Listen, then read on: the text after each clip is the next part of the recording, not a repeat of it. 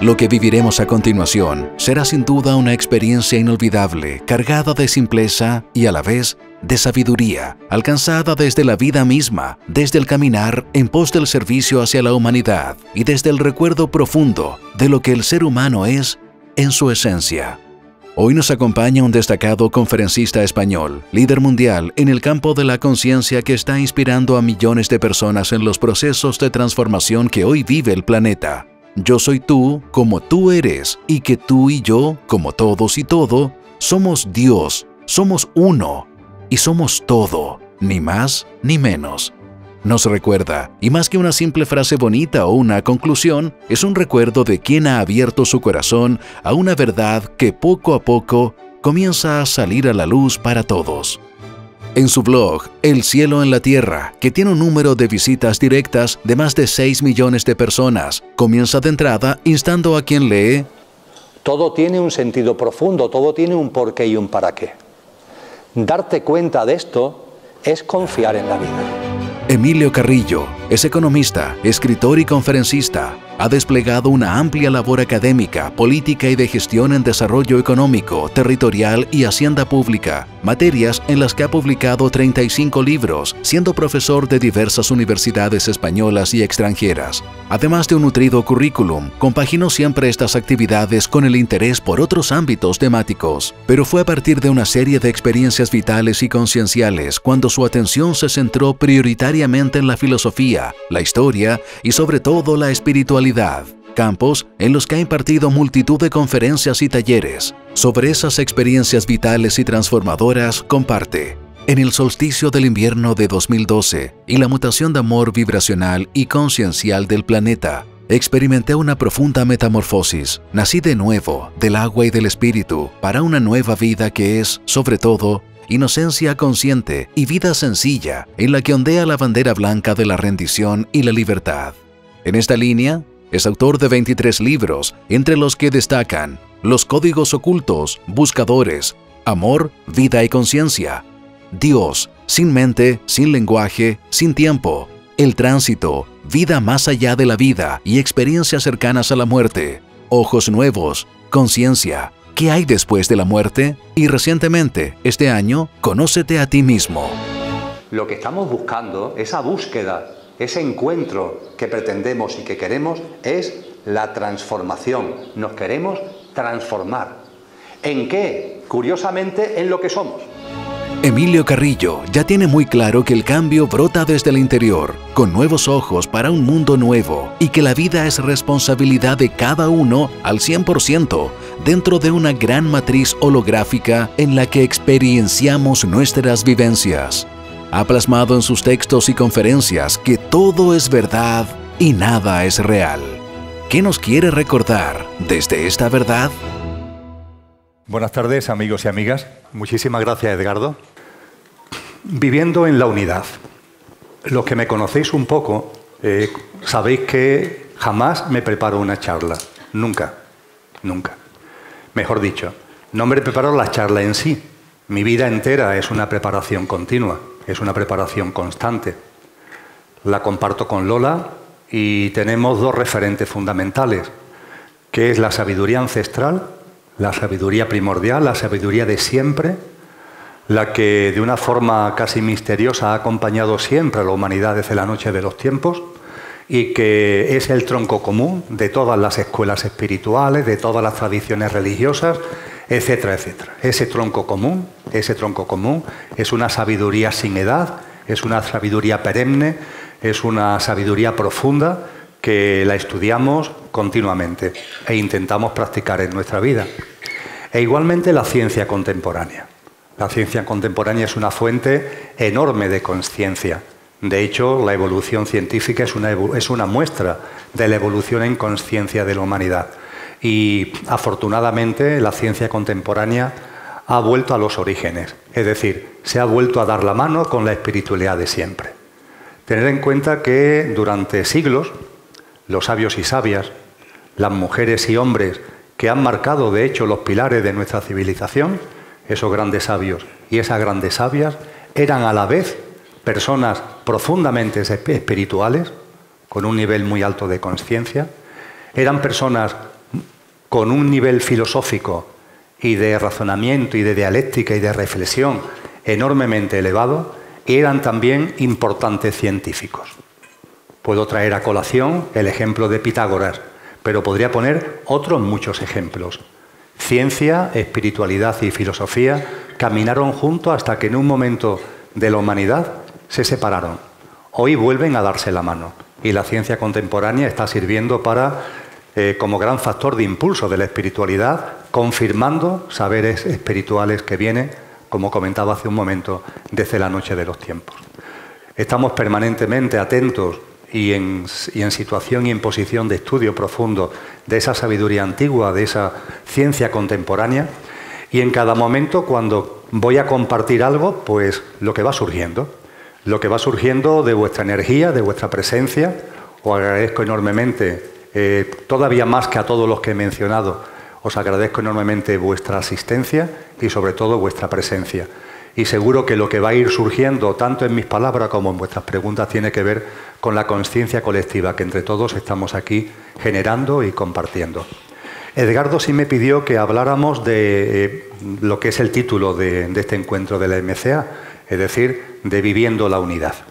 Pero ¿por dónde enfocarlo? La verdad es que no tenía ninguna preocupación. Cuando me suba al estrado, saldrá lo que corresponda y lo que sea más oportuno. No obstante, ha habido una pista, una pista fundamental. Hay que estar atento a las señales de la vida. Edgardo ha tenido a bien alojarnos en un hotel que se conoce, que se llama Plaza de San Francisco. He visto que es uno de los patrocinadores de MCA. Y ese hotel tiene junto a él una iglesia la iglesia de San Francisco. Ayer por la tarde, cuando intentábamos superar el LAN ese o como se llame, nos acercamos a, la iglesia, lo leyó. Y al entrar en la iglesia eh, vimos una, una especie de anuncio que hacía referencia a que se estaba celebrando precisamente la conmemoración de Francisco de Asís.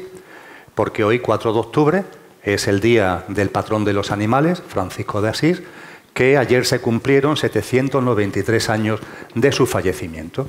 Y Francisco de Asís está muy presente en mi vida, pero la verdad no soy dado a fechas y no tenía ni idea que precisamente mi presencia en Chile, mi llegada a Chile y esta charla iba a coincidir con eh, la conmemoración anual de Francisco de Asís. Y claro, Francisco de Asís, cuando se trata de vivir en la unidad, lo pone enormemente fácil, lo pone muy sencillo. ¿Por qué? Porque la vivió. Ya está y la vivió sin dejar mucho escrito. Es difícil encontrar algunos relatos, algunos pasajes escritos de Francisco de Asís, y algunos de los que se le atribuyen no son suyos. Desde luego, hay una máxima que plantea ahora y que aparecerá también en el contexto de este encuentro, que a muchos ya os sonará. Yo la repito cada vez que tengo ocasión. Es esa máxima magnífica que como todo lo que él sentía en su corazón hacía realidad en su vida, porque eso es conciencia, no palabrería, sino el llevar las cosas a la vida cotidiana. Y es esa máxima que él hizo suya diciendo, necesito poco. Y lo poco que necesito, lo necesito poco. Solo una persona así, por las razones que eh, vamos a exponer, solo una persona que esté viviendo la unidad puede decir y hacer eso en realidad. Vamos a comprobarlo esta tarde. Él nos dejó fundamentalmente tres reglas de oro a la hora de plasmar la vivencia de la unidad en nuestra vida. La primera es el patrón de los animales, ¿verdad? No es casualidad. Francisco de Asís tenía un corazón donde brotó la compasión. La compasión nace como fruto natural cuando se vive desde la unidad. Y una compasión que él también nos enseñó que no tiene fronteras. No es la compasión solo, que también, pero no es la compasión solo hacia nuestros congéneres humanos. Es la compasión hacia los animales, hacia todos los reinos de la naturaleza y como nos enseña el famoso voto de los bodhisattvas budistas, es una compasión que tiene que llegar a todos los mundos y a todos los seres sintientes, porque esos mundos y esos seres sintientes comparten la vida que somos cada uno de nosotros. No hay fronteras, no hay separación, no hay distanciamiento, no hay alejamiento. Y cuando eso se vive, la compasión brota.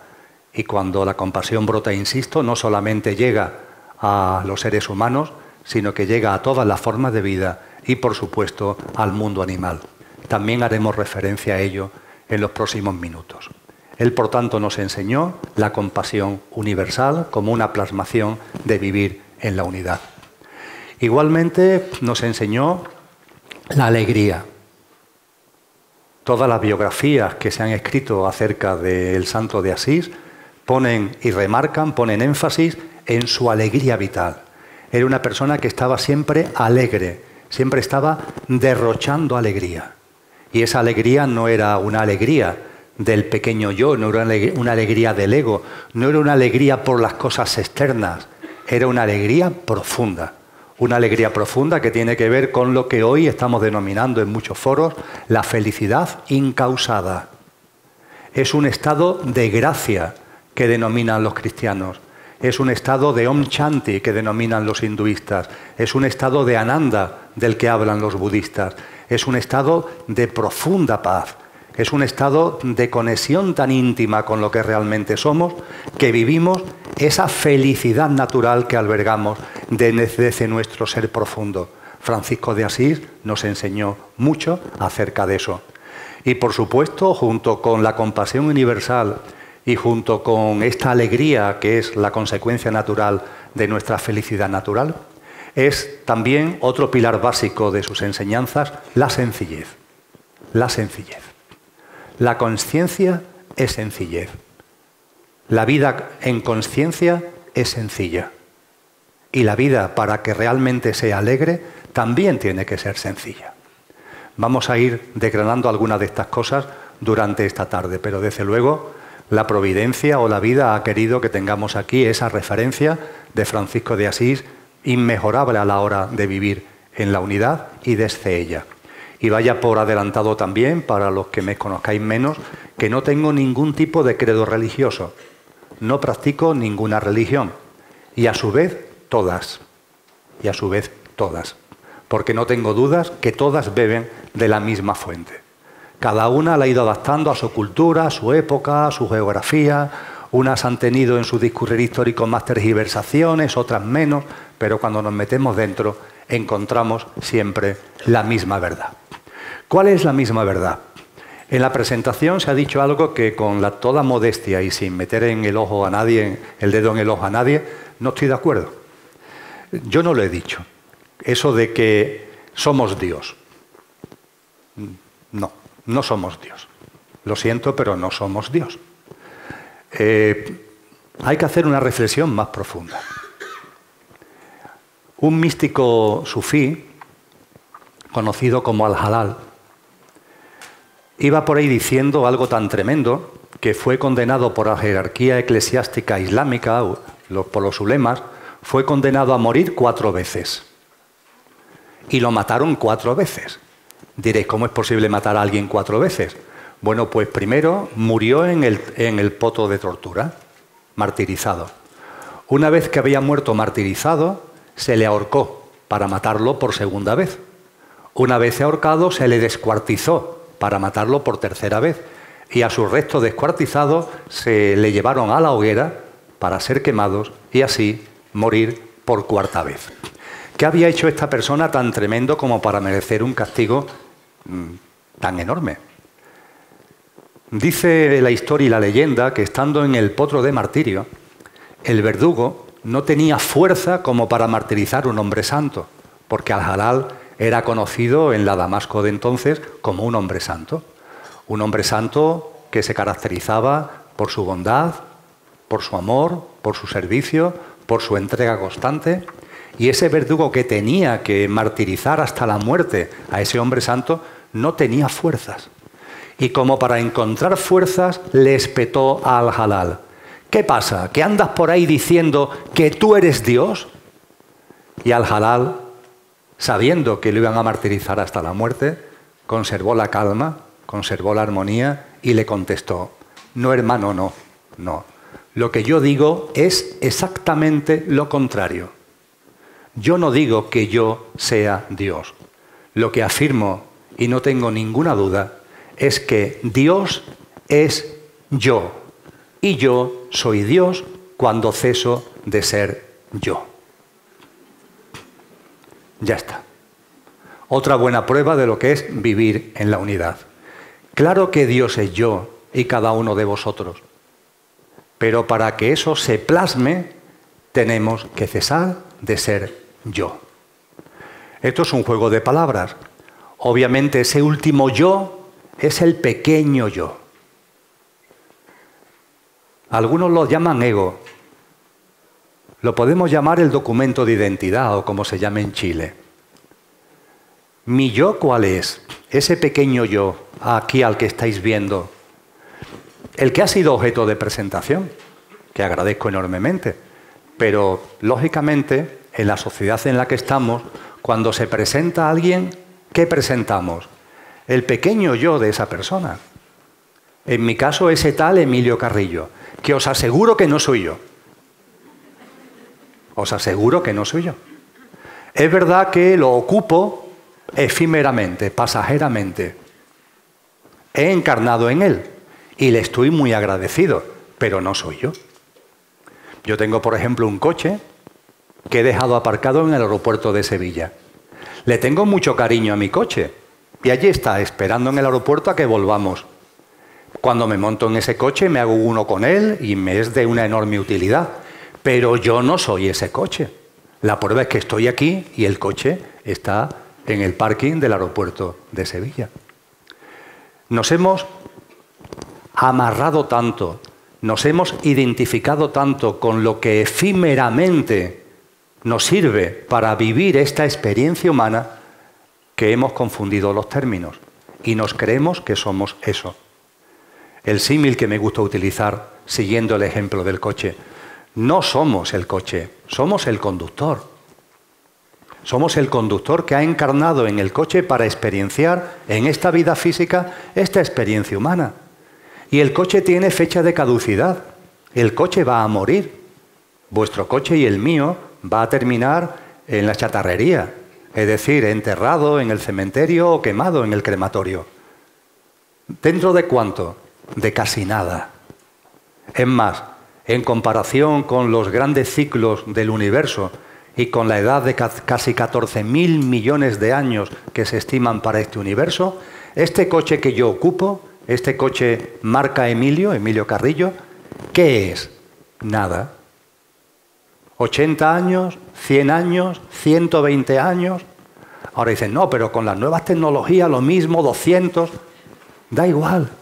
¿Qué son 200 años en un universo de 14.000 millones de años?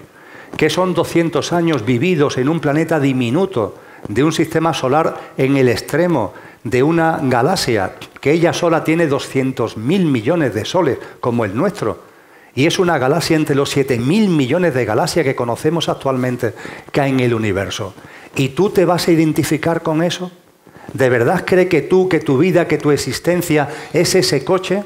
¿De verdad en mi sentido común puede caber semejante insensatez de creer que la vida, la existencia que hay en mí, que yo soy verdaderamente, es Emilio Carrillo de verdad? Eso es absurdo. No tiene ni pie ni cabeza. Va contra toda lógica de cualquier tipo, contra el sentido común, contra la lógica científica. Tiene que ser otra cosa. Esto tiene que ser distinto. Y no por ningún afán de llegar a ser nada, ni por ningún afán de inmortalidad, apegado al pequeño yo, sino porque te das cuenta que tiene que haber algo que precisamente transciende ese pequeño yo. Y eso es lo que nos enseña al halal. Dios es yo. Y yo soy Dios cuando ceso de ser yo, cuando ceso de aferrarme, de identificarme, de estar pendiente de ese pequeño yo efímero en el que he encarnado, pero que no soy yo. Vivir con la unidad pasa indefectiblemente por esto, por este cesar de ser yo. Jesús de Nazaret, ya que hemos hablado de Francisco de Asís, Jesús de Nazaret lo llamó de una forma muy bella. El segundo nacimiento, que es como se conoce en el esoterismo cristiano sobre todo, y nacer de nuevo. nacer de nuevo. Alguno sonará un diálogo que se recoge en el Evangelio de Juan, que mantiene Jesús de Nazaret con un rabí, con un sabio judío llamado Nicodemo. Y le dice Jesús a Nicodemo, Nicodemo, hay que nacer de nuevo. Y Nicodemo se le queda mirando con ojos como plato y le pregunta, pero maestro, ¿cómo puedo volver al vientre de mi madre? Y le contesta Jesús compasiva y amorosamente, Nicodemo, ¿tú eres un rabí y no sabes de lo que te estoy hablando? Te insisto, Nicodemo, hay que nacer de nuevo, del agua y del espíritu. Nacer de nuevo. Y para nacer de nuevo hay que resucitar en vida. Y para resucitar en vida, antes hay que morir. Hay que morir para ese pequeño yo. Con el inmenso amor que le tengo a Jesús de Nazaret, al que considero modestamente mi maestro, puedo compartir con vosotros sin ningún tapujo lo siguiente. Qué disparate celebrar la resurrección de Jesús de Nazaret. Qué disparate que el acto más importante de la Iglesia Católica durante todo el año no sea ni siquiera la Navidad, sino que sea sobre todo la Semana de Pasión, la denominada Semana Santa, porque dice que así lo que se conmemora es la muerte y resurrección de Jesús. Pero ¿qué resurrección? Esa resurrección que Jesús tuvo, que murió después de la crucifixión, nos dicen, y resucitó, eso no tiene mérito no tiene mérito, ninguno. Y lo digo con la enorme tranquilidad de que es mi maestro. ¿Por qué no tiene mérito? Porque lo hacemos todo. Lo hacemos los que sabemos que hay vida después de la muerte y también aquellos que creen que es un imposible y que no hay vida después de la muerte. Todos resucitamos. A lo que os cueste más trabajo integrarlo. No soy adivino pero aseguro que os pasará. Que llegará un momento en el que el coche en el que estáis encarnado dejará de funcionar. Dentro de un minuto o dentro de 50 años, no lo sé, cuando sea. Y lo que os puedo asegurar es que cuando eso se produzca, veréis que vuestro coche, vuestro cuerpo con el que os habéis identificado, estará ahí, en la cama de vuestra casa o del hospital o en la cuneta de una carretera y vosotros estaréis vivos. A los que os cueste más trabajo integrar, esto, os aseguro también que en ese momento, aunque hayan pasado 50 años, os acordaréis de esta tarde. Ah, esto fue lo que aquel loco decía en aquella charla a la que no sé muy bien por qué acudí. Todos resucitamos, los que somos conscientes de que eso es así y los que no lo son. Con lo cual, ¿qué mérito tiene en resucitar cuando te mueres? Ninguno, porque no te mueres, fallece el coche. De ahí que el mérito de Jesús de Nazaret no sea resucitar después de que lo mataron. Eso no tiene mérito. También resucitó al halal y resucitaremos todos. ¿Cuál es el mérito? Resucitar en vida. Ahí donde está el quid de la cuestión resucitar en vida. Y como decía hace un momento, para resucitar en vida, para nacer de nuevo, como le decía Nicodemo, hay que morir. Estamos dispuestos a morir. Nuestra mente dice, bueno, depende, depende de qué es eso de estar dispuesto a morir. ¿A qué tenemos que morir? Tenemos que morir a una forma de vida. ¿Estamos dispuestos a morir a una forma de vida? Es imprescindible morir a una forma de vida. Lo hizo Francisco de Asís. En la maravillosa película Hermano Sol, Hermana Luna, el momento memorable de ese nacer de nuevo es cuando a la salida de la misa del domingo en Asís, él está en pelota viva, desnudo por completo, con la ropa que había llevado hasta ese momento en la mano, esperando que salga su familia para darle la ropa agradecerle eh, haberle traído al mundo, pero decirle que ya a partir de ese momento su vida es otra. Y simbólicamente esa desnudez y esa entrega incluso de la ropa simboliza esa muerte a una manera de vivir y ese nacer a otra forma de vida. Hay que morir a una forma de vida basada en el pequeño yo. ¿Estamos dispuestos? Y hay que resucitar a una forma de vida basada en lo que de verdad somos. Con el símil del coche y el conductor. Hay que morir a una forma de vida basada en el coche y hay que nacer y aplicar en nuestra cotidianidad una forma de vida basada en el conductor. ¿Estamos dispuestos a ello? Desde luego, si no hacemos eso, lo de vivir en la unidad no pasa de ser algo muy, muy hermoso de decir, pero imposible de llevar a cabo. Desde el coche es imposible vivir la unidad. ¿Por qué?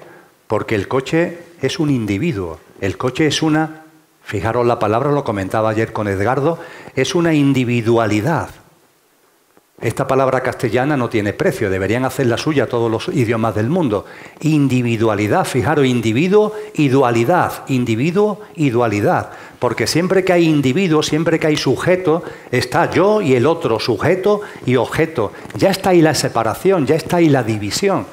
Y cuando hay separación, cuando hay división, no puede haber, bajo ningún concepto, unidad.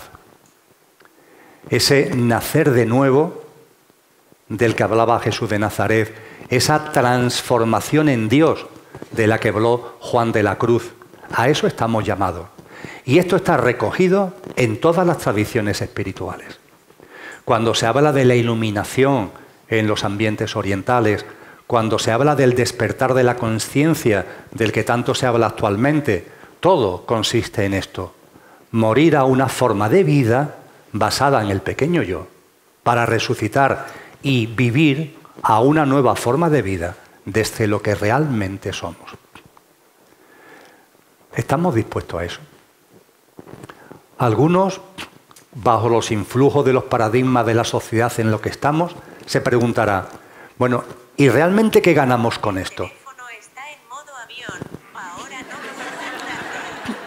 ¿Realmente qué ganamos con esto? ¿Qué conseguimos? las mentes más utilitaristas. Bueno, pero, vale, mm, lo de vivir en la unidad no lo entiendo muy bien. Lo del pequeño yo, el yo más grande y eso, medio qué. Lo del coche y el conductor me puede servir. Pero a ver, Emilio, ¿qué gano? ¿Qué conseguimos si morimos a esa forma de vida basada en el pequeño yo y desarrollamos nuestro día a día en esa nueva forma de vida basada en el yo superior, en el conductor que somos. ¿Qué conseguimos? Pues sobre todo y fundamentalmente una cosa, dejar de sufrir.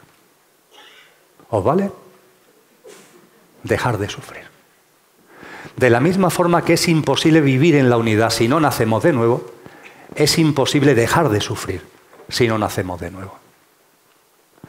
El sufrimiento, el sufrimiento humano, tan presente en la vida de cada persona, en la vuestra, en la de la mayoría de la gente, en el mundo. Ese sufrimiento. Eso es lo que queremos dejar atrás, ¿verdad? Y os invito a que el resto del tiempo, hasta que abramos las preguntas, reflexionemos sobre esto, porque es una plasmación muy práctica de vivir en la unidad. Empiezas a vivir de una manera distinta, más enfocada, dirigida en definitiva desde lo que verdaderamente eres, no aferrada e identificada con el pequeño yo. Vas percibiendo esa unidad, pero sobre todo y fundamentalmente el sufrimiento va a ir desapareciendo de tu vida. ¿Por qué? Vamos a ver el por qué. Antes de entrar en ese por qué,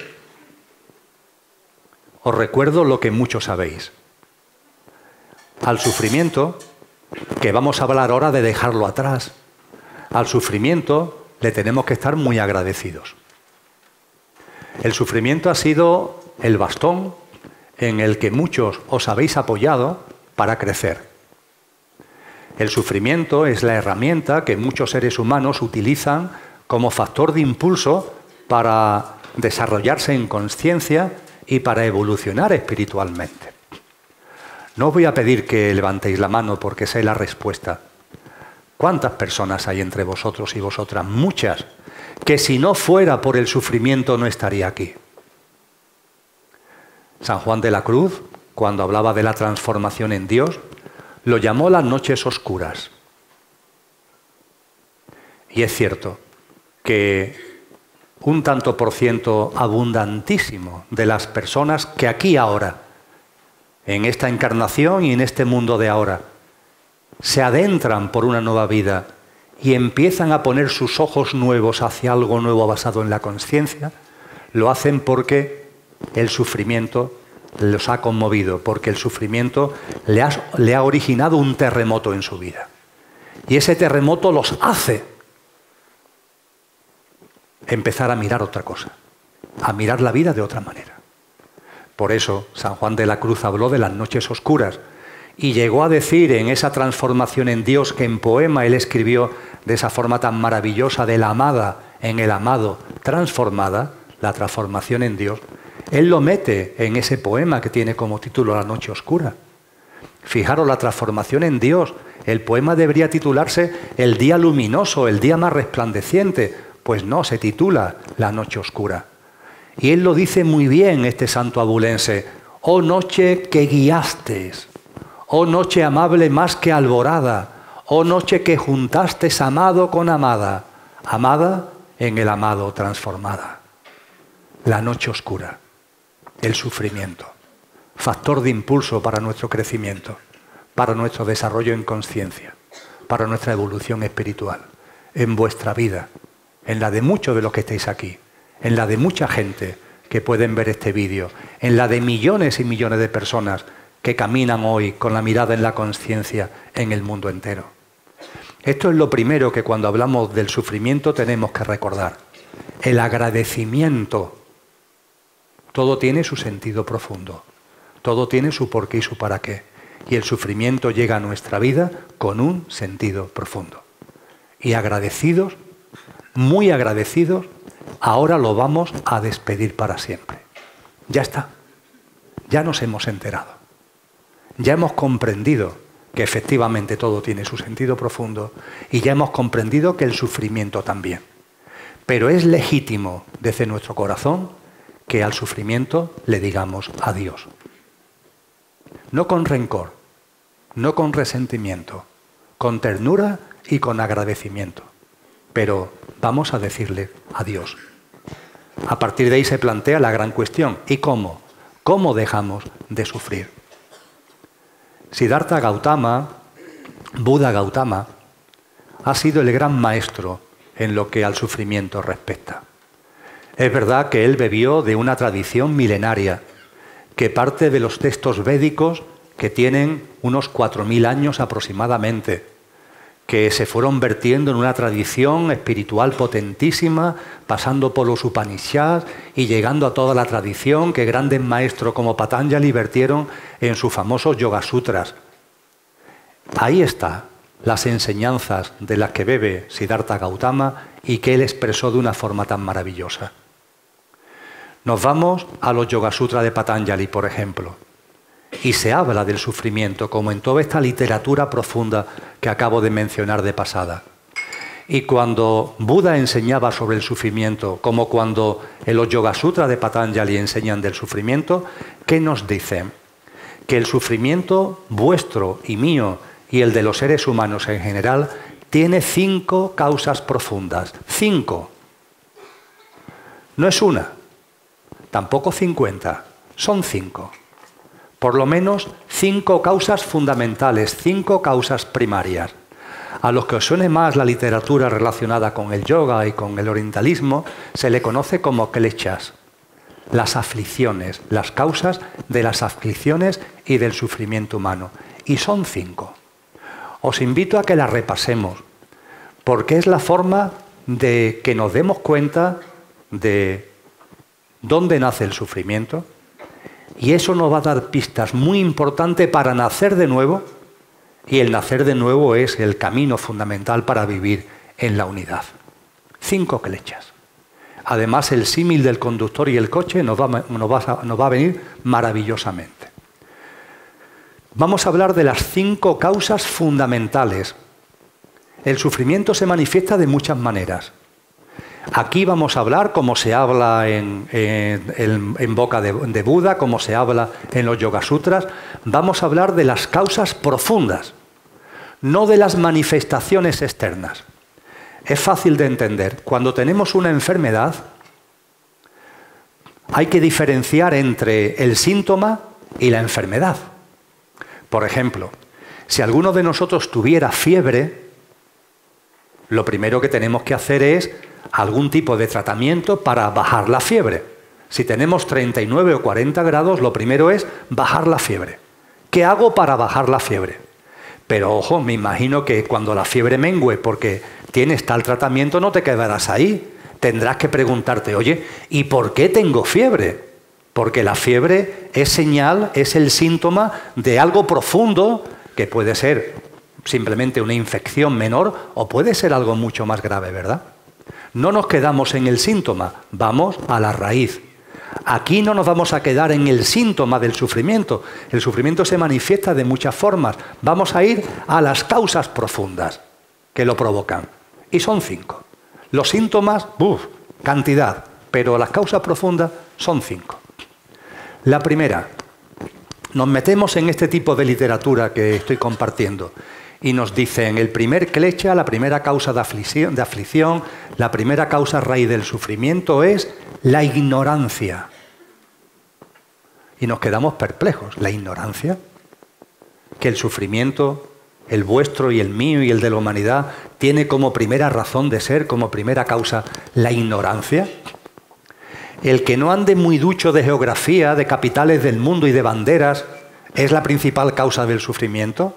El que esto de la hipotenusa y el teorema de Pitágoras no lo recuerde muy bien, esa ignorancia de tantas cosas intelectuales, vamos a llamarla así, es la causa del sufrimiento. ¿En serio? Hombre, hay que seguir leyendo un poco. Algunas traducciones no siguen leyendo. Y cuando se lee, y es una buena traducción de los Yoga Sutras, no es la ignorancia, es la ignorancia de lo que somos. No de que no te sepa las banderas ni las capitales del mundo, sino la ignorancia sobre ti. Ese es el problema. Tu ignorancia sobre ti mismo.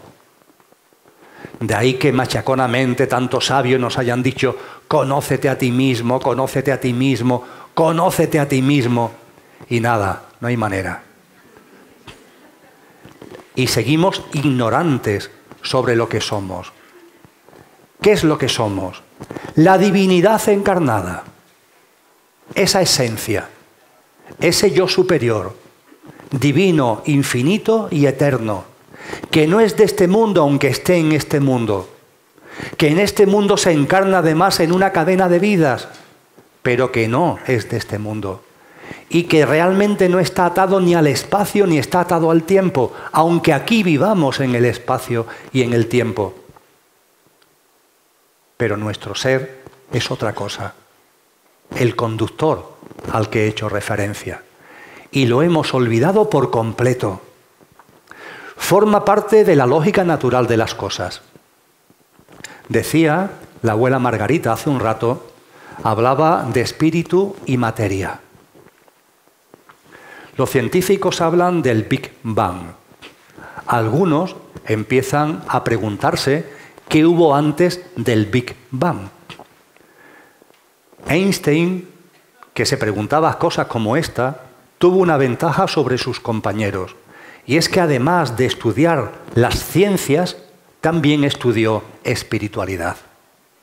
Y en la espiritualidad antigua, se nos dan pistas muy importantes para entender lo que hoy la astrofísica está empezando a ver. Claro que hay un Big Bang. Antiguamente lo llamaron la emanación. Y no se conformaron con eso, sino que se enseña en Teosofía que fueron no una, sino tres emanaciones consecutivas e interrelacionadas, que es lo que la ciencia hoy día mete en el Big Bang.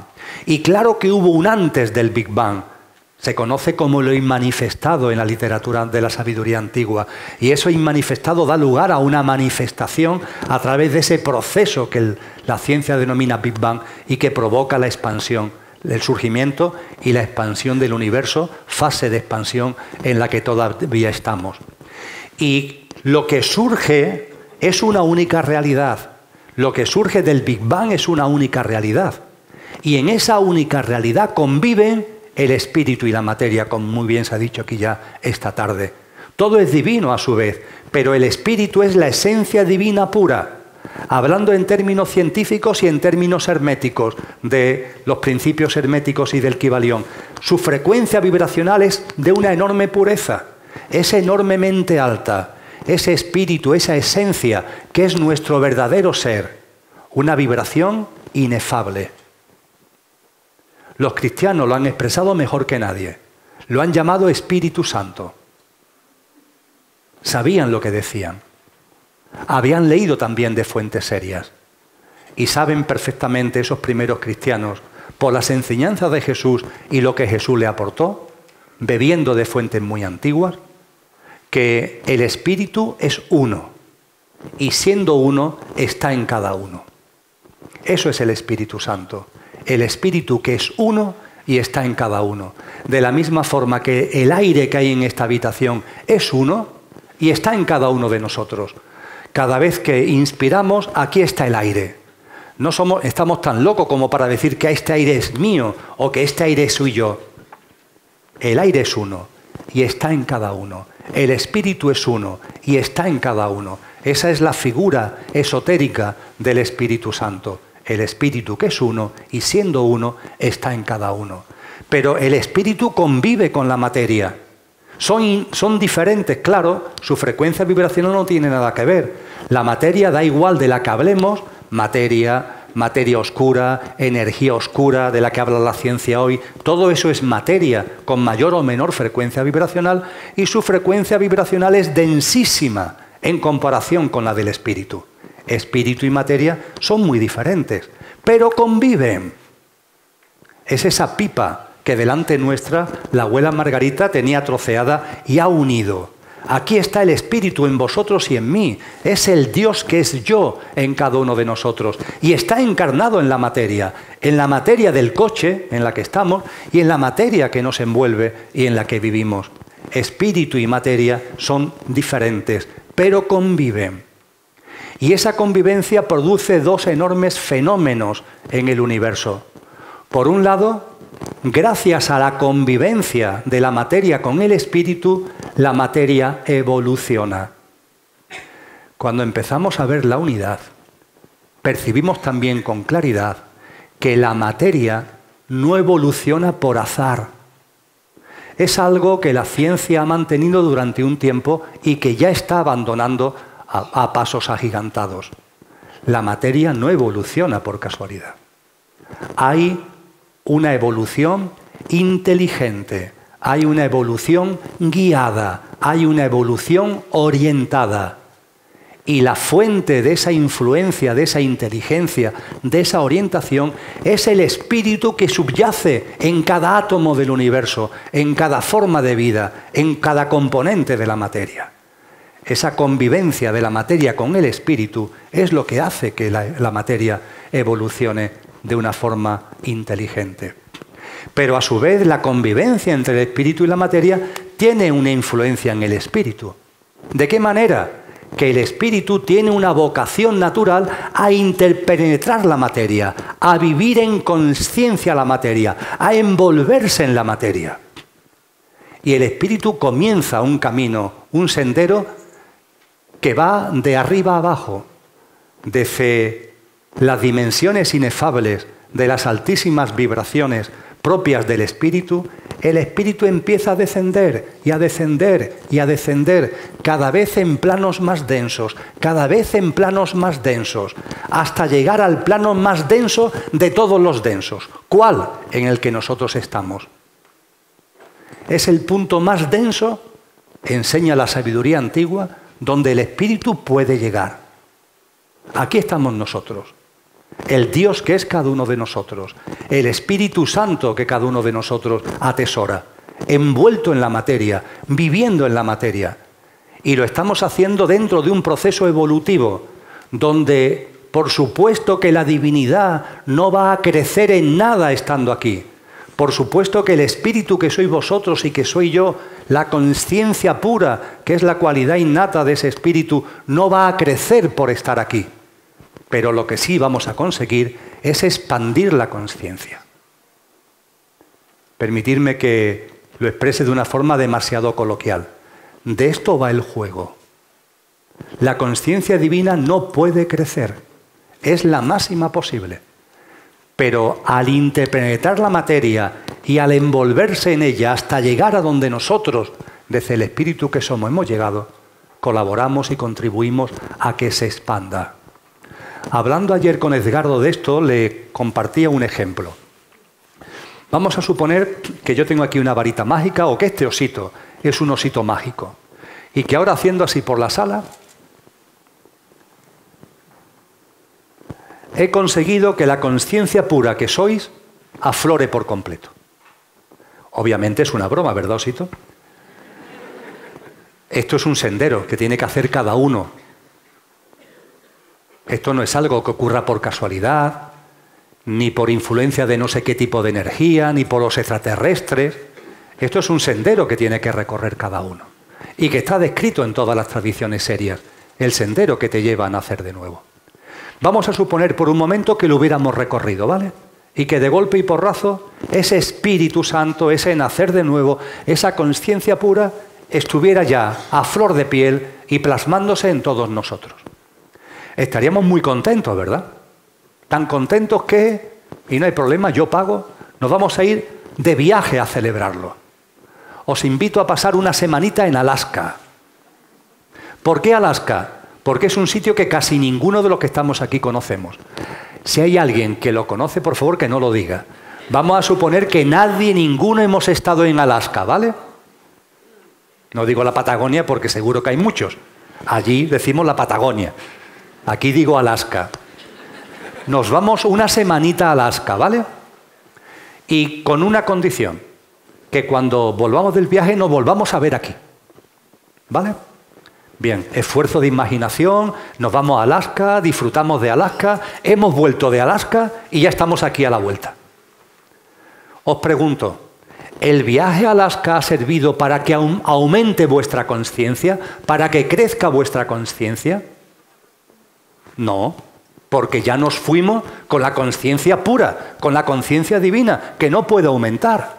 Con lo que el viaje a Alaska no habrá servido para aumentar la conciencia, es imposible. Ahora bien, habéis conocido personas en Alaska que antes no conocíais, formas de vida que antes tampoco conocíais, gastronomía, paisajes, puestas de sol o atardeceres, temperaturas, etcétera, etcétera, que antes no conocíais. Y ahora al volver sí conocéis. Vuestra conciencia no ha aumentado, pero vuestra conciencia se ha expandido. Nos fijamos mucho en lo cuantitativo, el más, el más. La conciencia pura no puede aumentar, pero sí se expande. Y se expande por la vía de esas vivencias y esas experiencias que vosotros y yo, desde el espíritu uno que somos, estamos desplegando en este plano humano. Y sabíamos cuando llegamos aquí que se corre un riesgo. Mejor dicho, no, es un riesgo, es una seguridad, la amnesia. Lo sabíamos de sobra. A ninguno nos ha cogido por, sorpresa, en todo lo sabíamos. Al llegar a esta materia tan densa, nos vamos a apegar a la materia misma, nos vamos a apegar a nuestro cuerpo físico con todo lo que ello conlleva, a nuestro mundo emocional y mental, etc. Éramos conscientes que eso iba a suceder y que íbamos a olvidarnos de lo que somos y que nos íbamos, a aferrar a lo exterior, que toda nuestra mirada iba a estar hacia afuera, nunca hacia adentro. Lo sabíamos. Sabíamos que en definitiva se iba a producir esa ignorancia de lo que somos, la primera causa del sufrimiento humano la amnesia, el olvido, el Alzheimer de lo que realmente somos.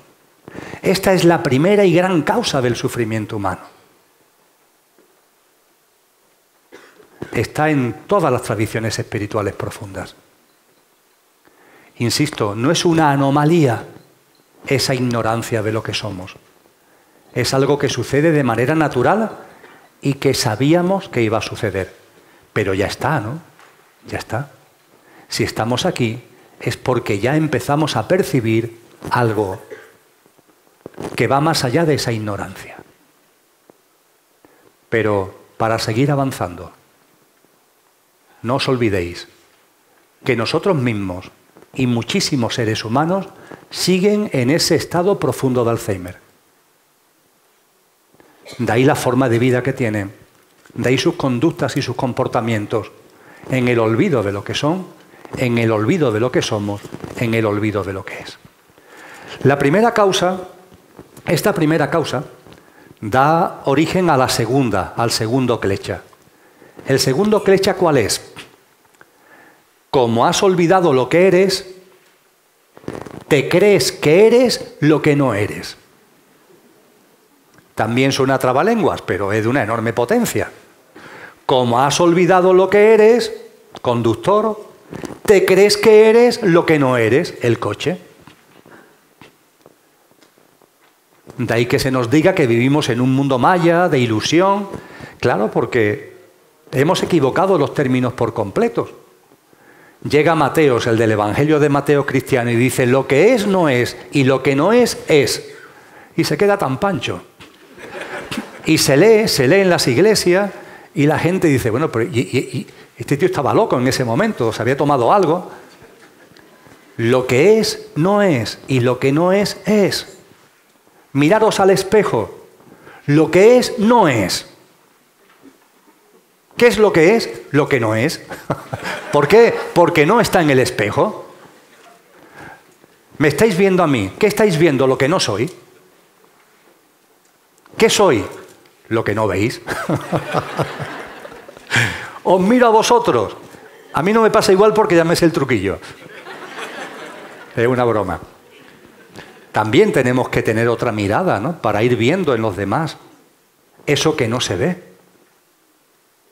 Vamos por la calle y un coche hace pa pa pa pa y percibimos que hay alguien que nos está saludando desde el coche. Giramos la cabeza para hacia el coche para ver quién nos saluda. ¿Nos conformaremos con mirar el coche o miraremos dentro? Miramos dentro, porque puede ser que no esté saludando el conductor o alguien que va acompañando al conductor dice, mira, ahí va mi amigo Emilio, dale un toque de claso. Miramos dentro del coche, ¿verdad? Nosotros, sin embargo, vivimos mirando los coches.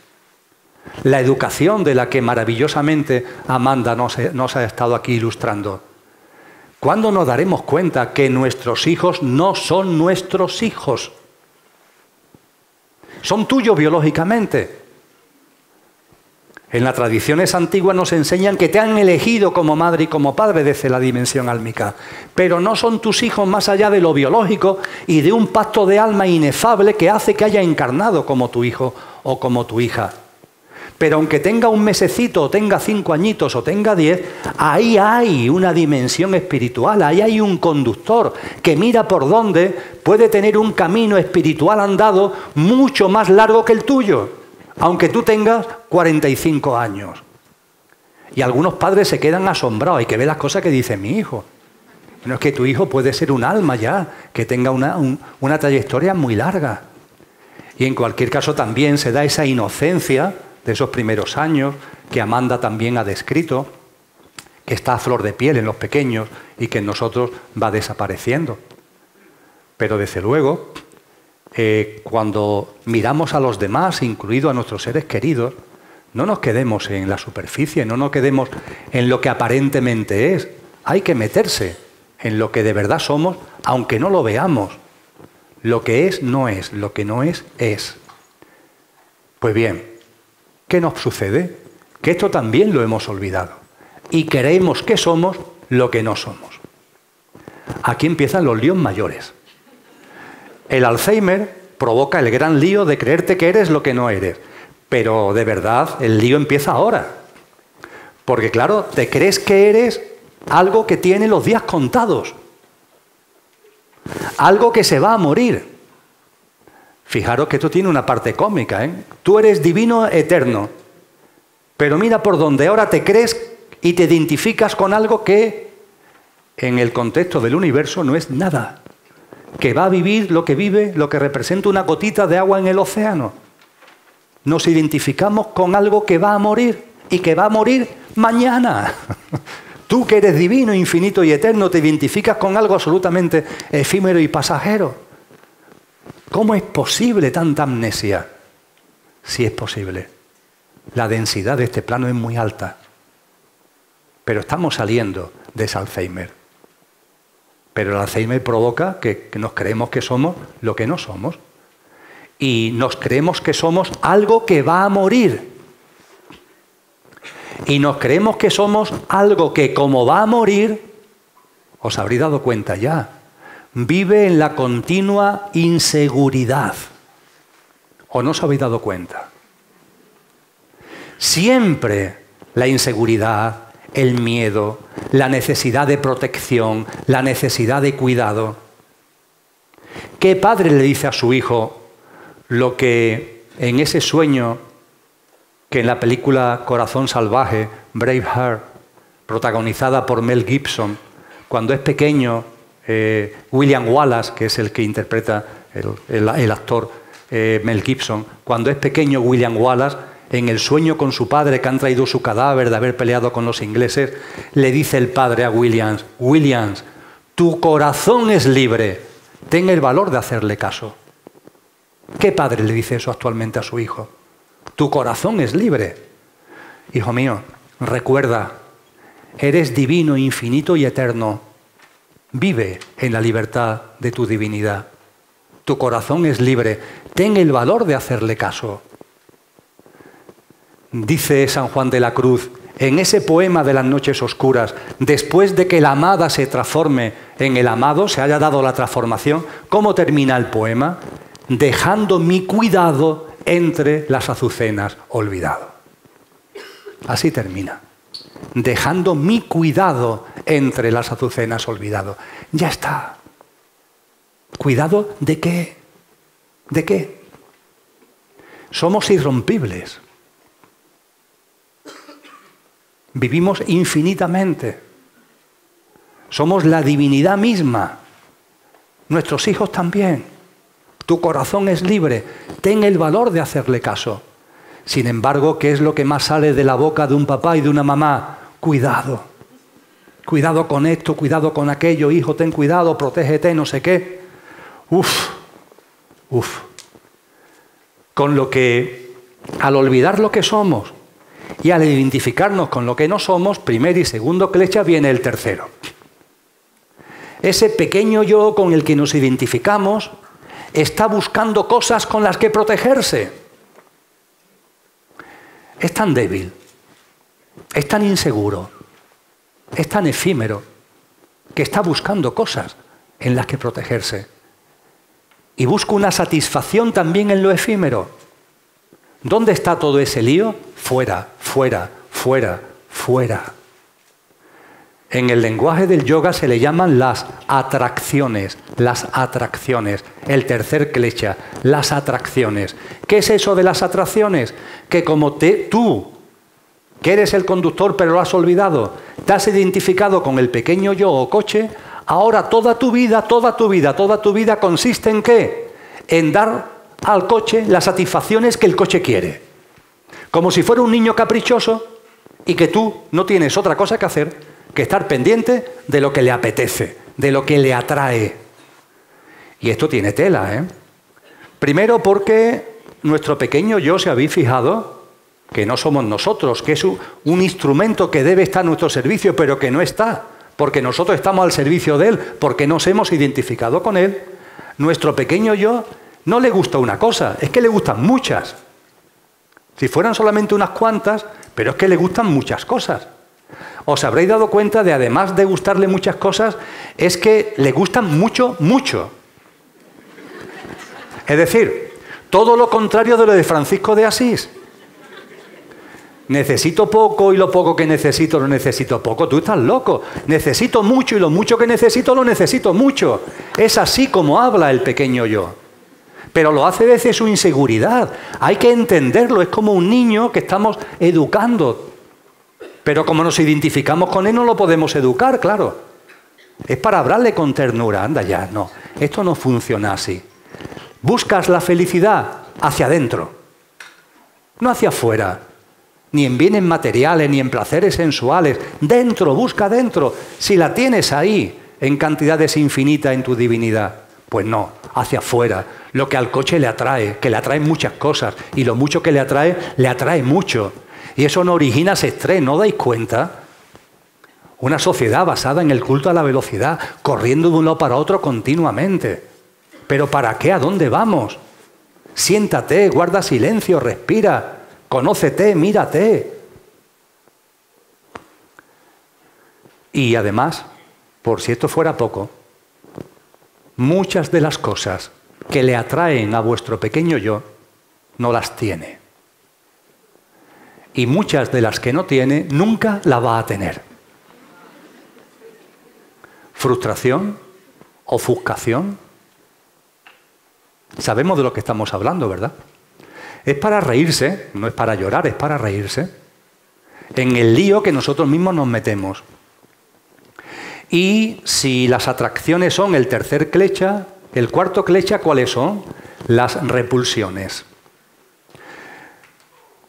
Este cochecito en el que estamos encarnados, cuando nos creemos que somos Él, no solo le atraen muchas cosas, no solo le gustan muchas cosas, sino que también hay muchas que le disgustan. Es un cuadro completo, vamos. Muchas cosas le gustan, atracciones, pero también muchas cosas le disgustan, las repulsiones. Y así estamos, también queriendo evitar las cosas que le molestan al pequeño yo muchas de las cuales son inevitables. Por ejemplo, la muerte. Y así anda la gente queriendo evitar la muerte. La queremos evitar tanto que la hemos escondido. En donde yo vivo, la muerte ha dejado de existir. Está mal visto hablar de ella. La gente se muere en hospitales con protocolos sanitarios perfectamente establecidos, que de la cama del hospital a las dos horas tiene que estar en el tanatorio y en menos de 24 horas enterrado. No hay velatorios. A los niños se le dicen que no vaya al entierro de los abuelos. Pero vamos a ver si en el colegio le estás enseñando de todo. ¿Cómo no va a conocer el niño que existe una cosa, que es la muerte física? Estamos ocultando. Nos lo estamos ocultando nosotros mismos, esa es la realidad. La muerte le repele a la gente. Es increíble que nos pueda repeler la muerte de verdad. Pero ¿alguien en su sano juicio cree que se va a quedar aquí? ¿No nos hemos dado cuenta ya de que venimos y nos vamos? ¿Que eso es la ley de vida? ¿Que eso es lo natural? Hombre, yo comprendo la añoranza de un ser querido que ya no está, lo comprendo. Mi padre falleció, mi madre falleció. Yo comprendo esa añoranza. ¿Cómo no la voy a comprender? Pero oye, de ahí al drama, y lo digo con todo el respeto, a las personas que tanto sufren por esto. Esa experiencia tremenda de una madre que fallece su hijo. Lo digo con todo el respeto. Colaboro con muchas entidades, con muchas asociaciones de personas que han, han, perdido, entre comillas, seres queridos. Pero también con ellos y con ellas lo hablo con esta claridad.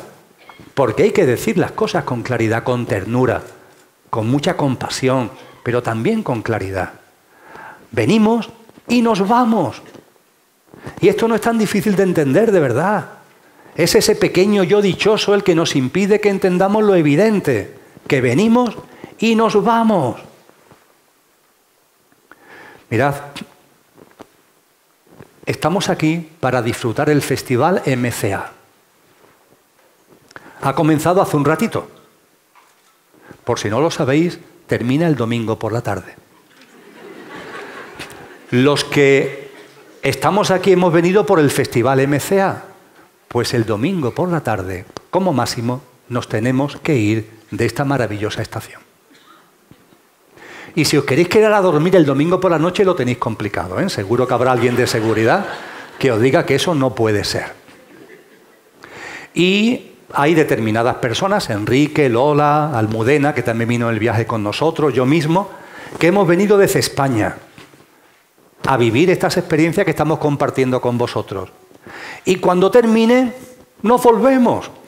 ¿Y qué tragedia tiene esto? ¿Dónde está la tragedia? Yo no lo entiendo. Venimos, vivimos las experiencias que nos corresponden y nos volvemos.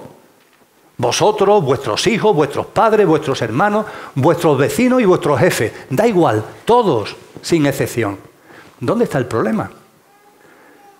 Hay gente que dice, ya Emilio, pero hay una cosa que es ley de vida, y es que un padre o una madre no deben ver morir a su hijo.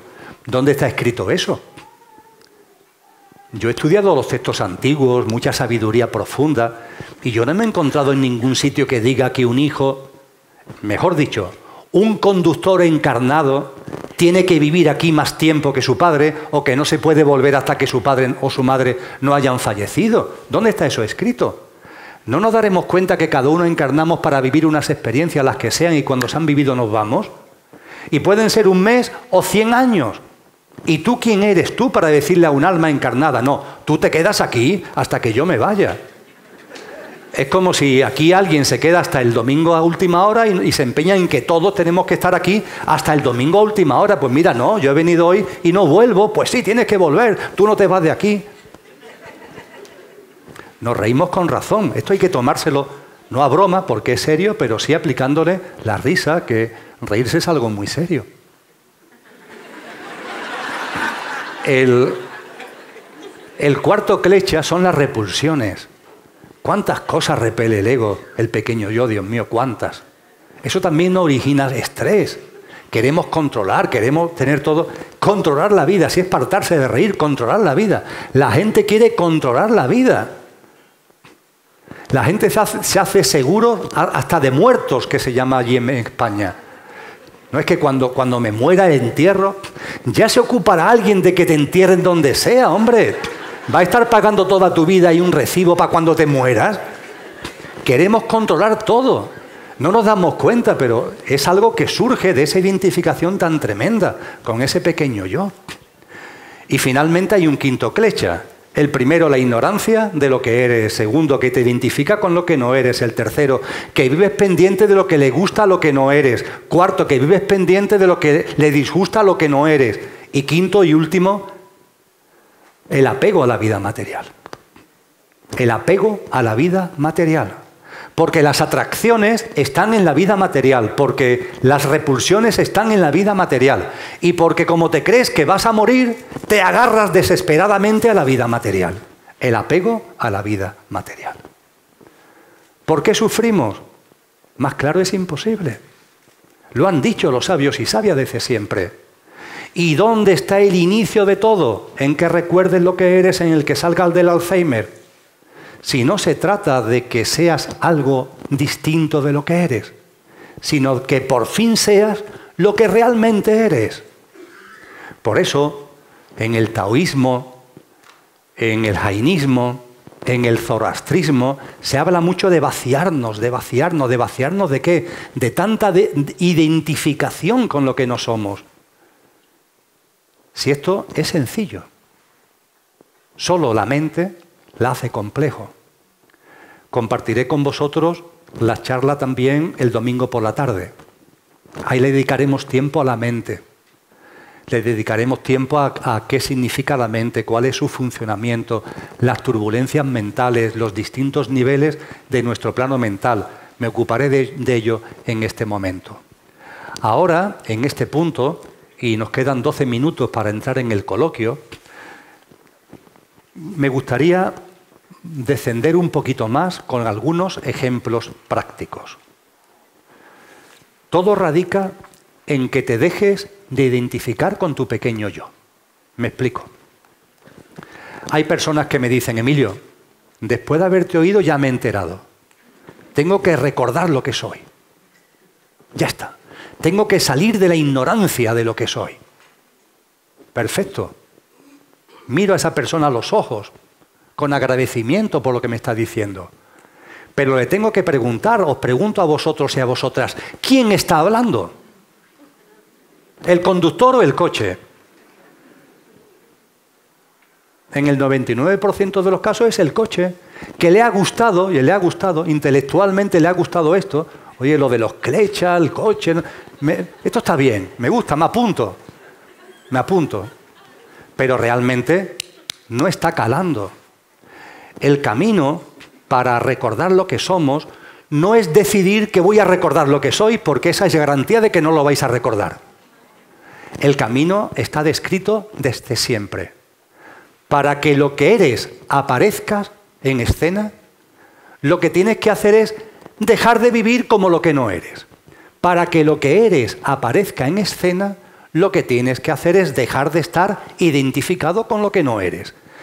Es decir, para nacer de nuevo tienes que morir.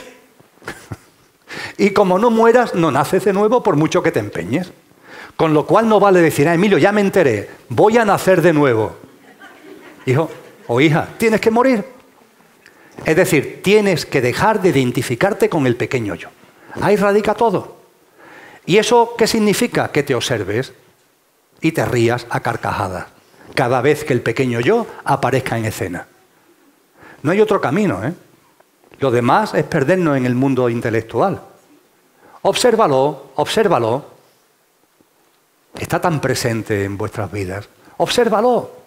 Y te ríes, cada vez que aparezca, te ríes. Eso es la nariz vertical que enseñaban los budistas. Esa es la nariz vertical del maestro Dogen. Obsérvate, toma conciencia y no te pelees, acéptalo. Eso es la nariz vertical. Obsérvate, toma conciencia y acepta. Obsérvate, toma conciencia y acepta.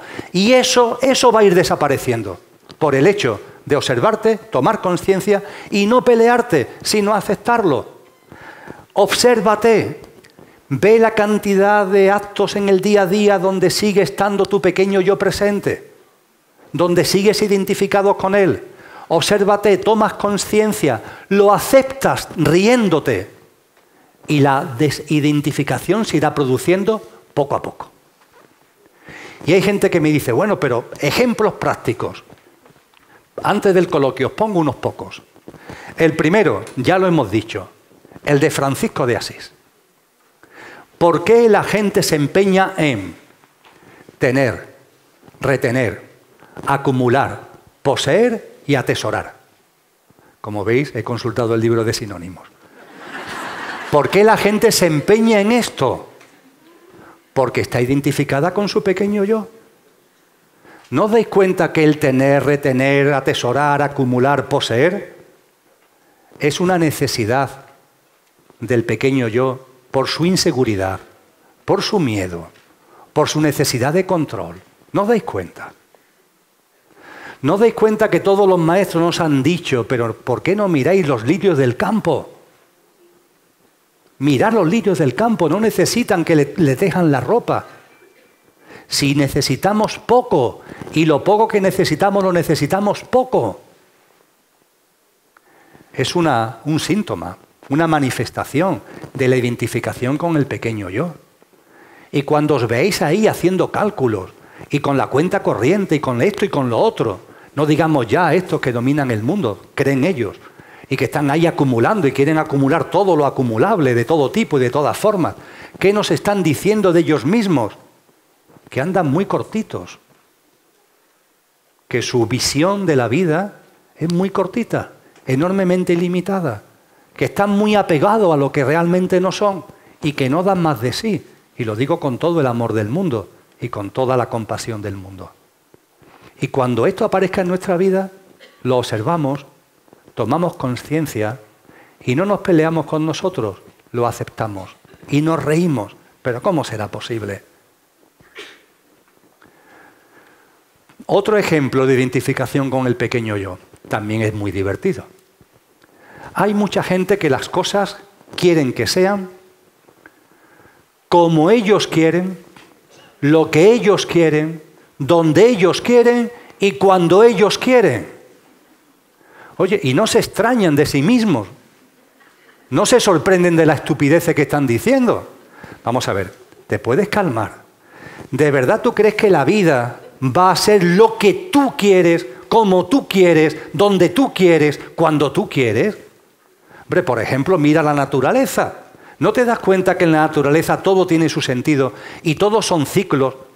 Y que para que la primavera Ya con los cambios climáticos las estaciones están saltando, ya vete a saber dónde vamos, pero en fin, cuando, cuando había estaciones, ¿eh? podíamos comprobar que para que la primavera fuera potente se necesitaba un invierno invierno. Un invierno oscuro, un invierno húmedo. Pero a tu pequeño yo no le gusta la oscuridad. Vaya hombre.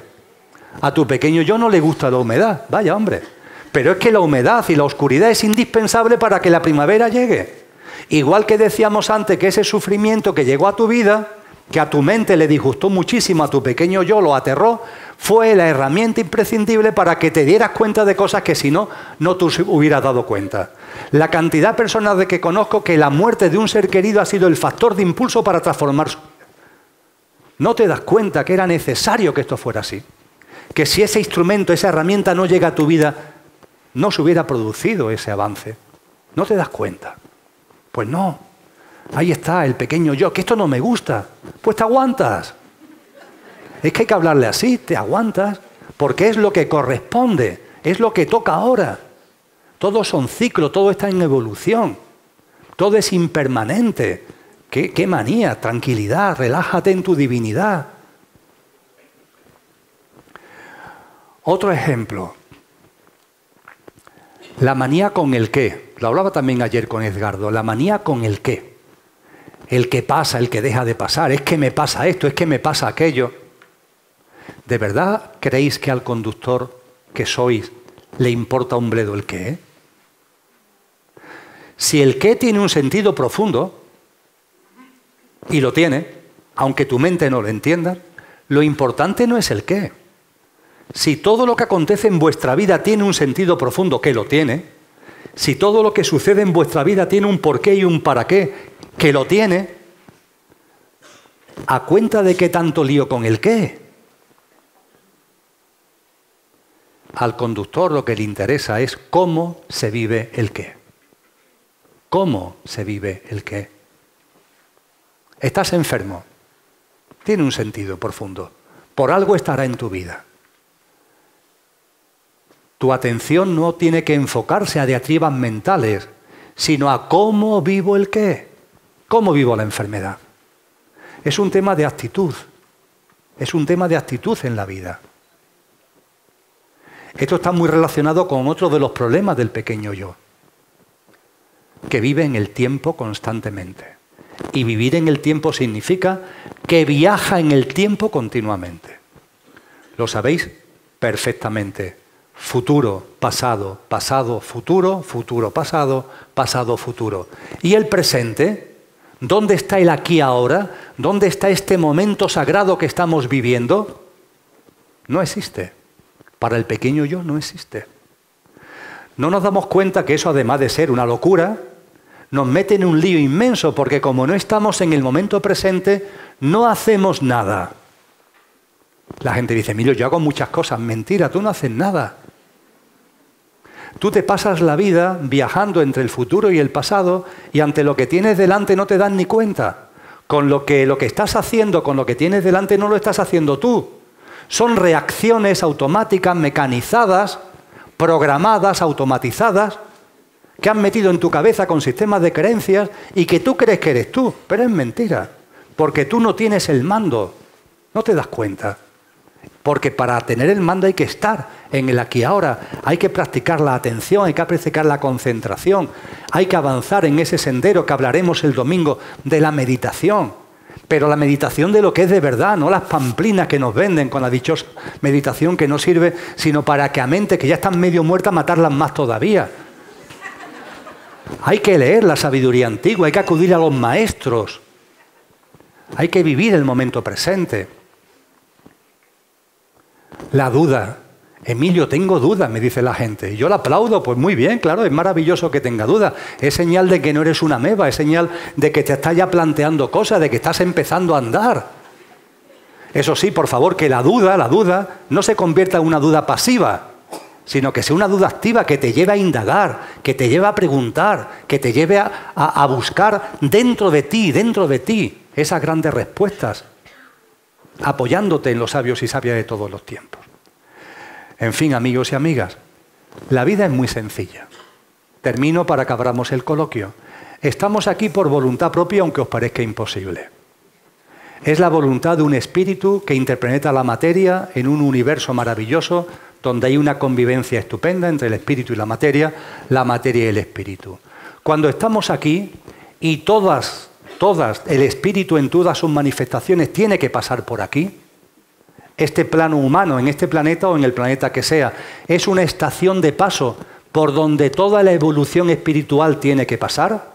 Por eso nos dice Blavatsky en la doctrina secreta, todas las formas de luz que tú puedas percibir, toda la jerarquía celestial que tú puedas percibir, todas las formas que los cristianos llaman ángeles, arcángeles, serafines, o han pasado por el plano humano o pasarán, o han pasado por el plano humano o pasarán.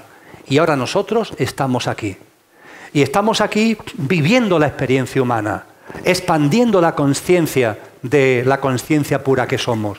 Y ya es momento en el que nos demos cuenta que el sufrimiento que nos ha servido en nuestro proceso de crecimiento lo vayamos dejando atrás para empezar a vivir como lo que realmente somos. Recordad por favor estos cinco clechas. Recordad que los cinco clechas tienen una, una raíz fundamental, que es que has olvidado lo que eres. Y para que la memoria llegue a ti, tienes que no decir un acto de voluntad que vas a recordar, porque eso no te va a servir para nada, sino que lo que tienes que hacer es vivir cada día más desidentificado con el pequeño yo. Y eso pasa por observarte, tomar conciencia y aceptar. Y cada vez que el pequeño yo aparezca en escena, y son muchísimas, te das cuenta, lo aceptas y te ríes. De esa forma, poco a poco, lo que no somos irá diluyéndose y de manera natural ese espacio empezará a ser ocupado por lo que realmente somos. Muchas gracias y pasamos al coloquio.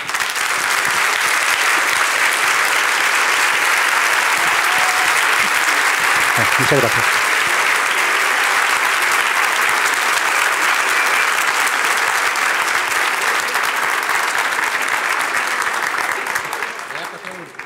Muy bien, Edgardo va a hacer aquí de, de conector muchas. ¿eh? ¿Cómo superar el suicidio de un hijo? A la persona que ha hecho esta pregunta se lo agradezco muchísimo, muchísimo. ¿Cómo superar el suicidio de un hijo? Se lo agradezco mucho porque es un maravilloso compendio de muchas de las cosas que he intentado compartir de corazón.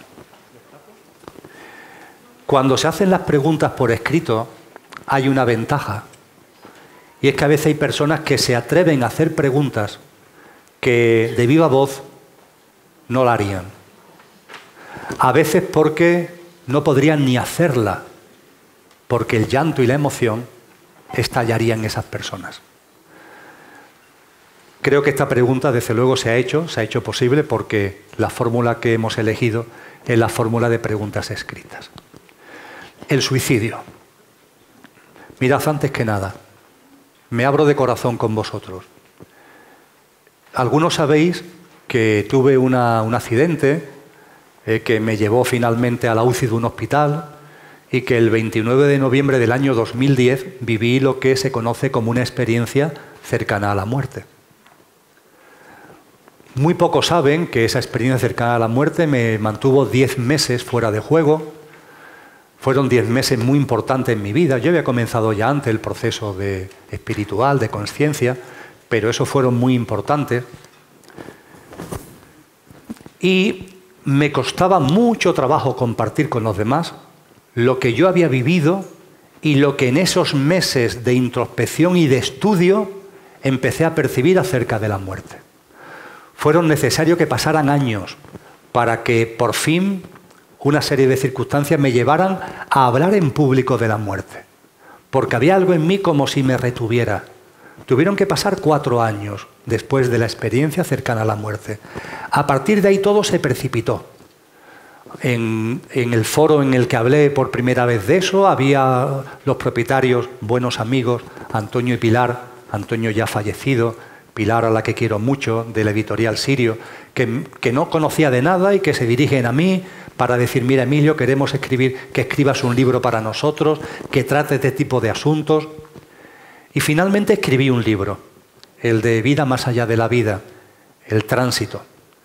Ahí por primera vez abordé el tema del suicidio, pero os confieso que lo toqué de soslayo.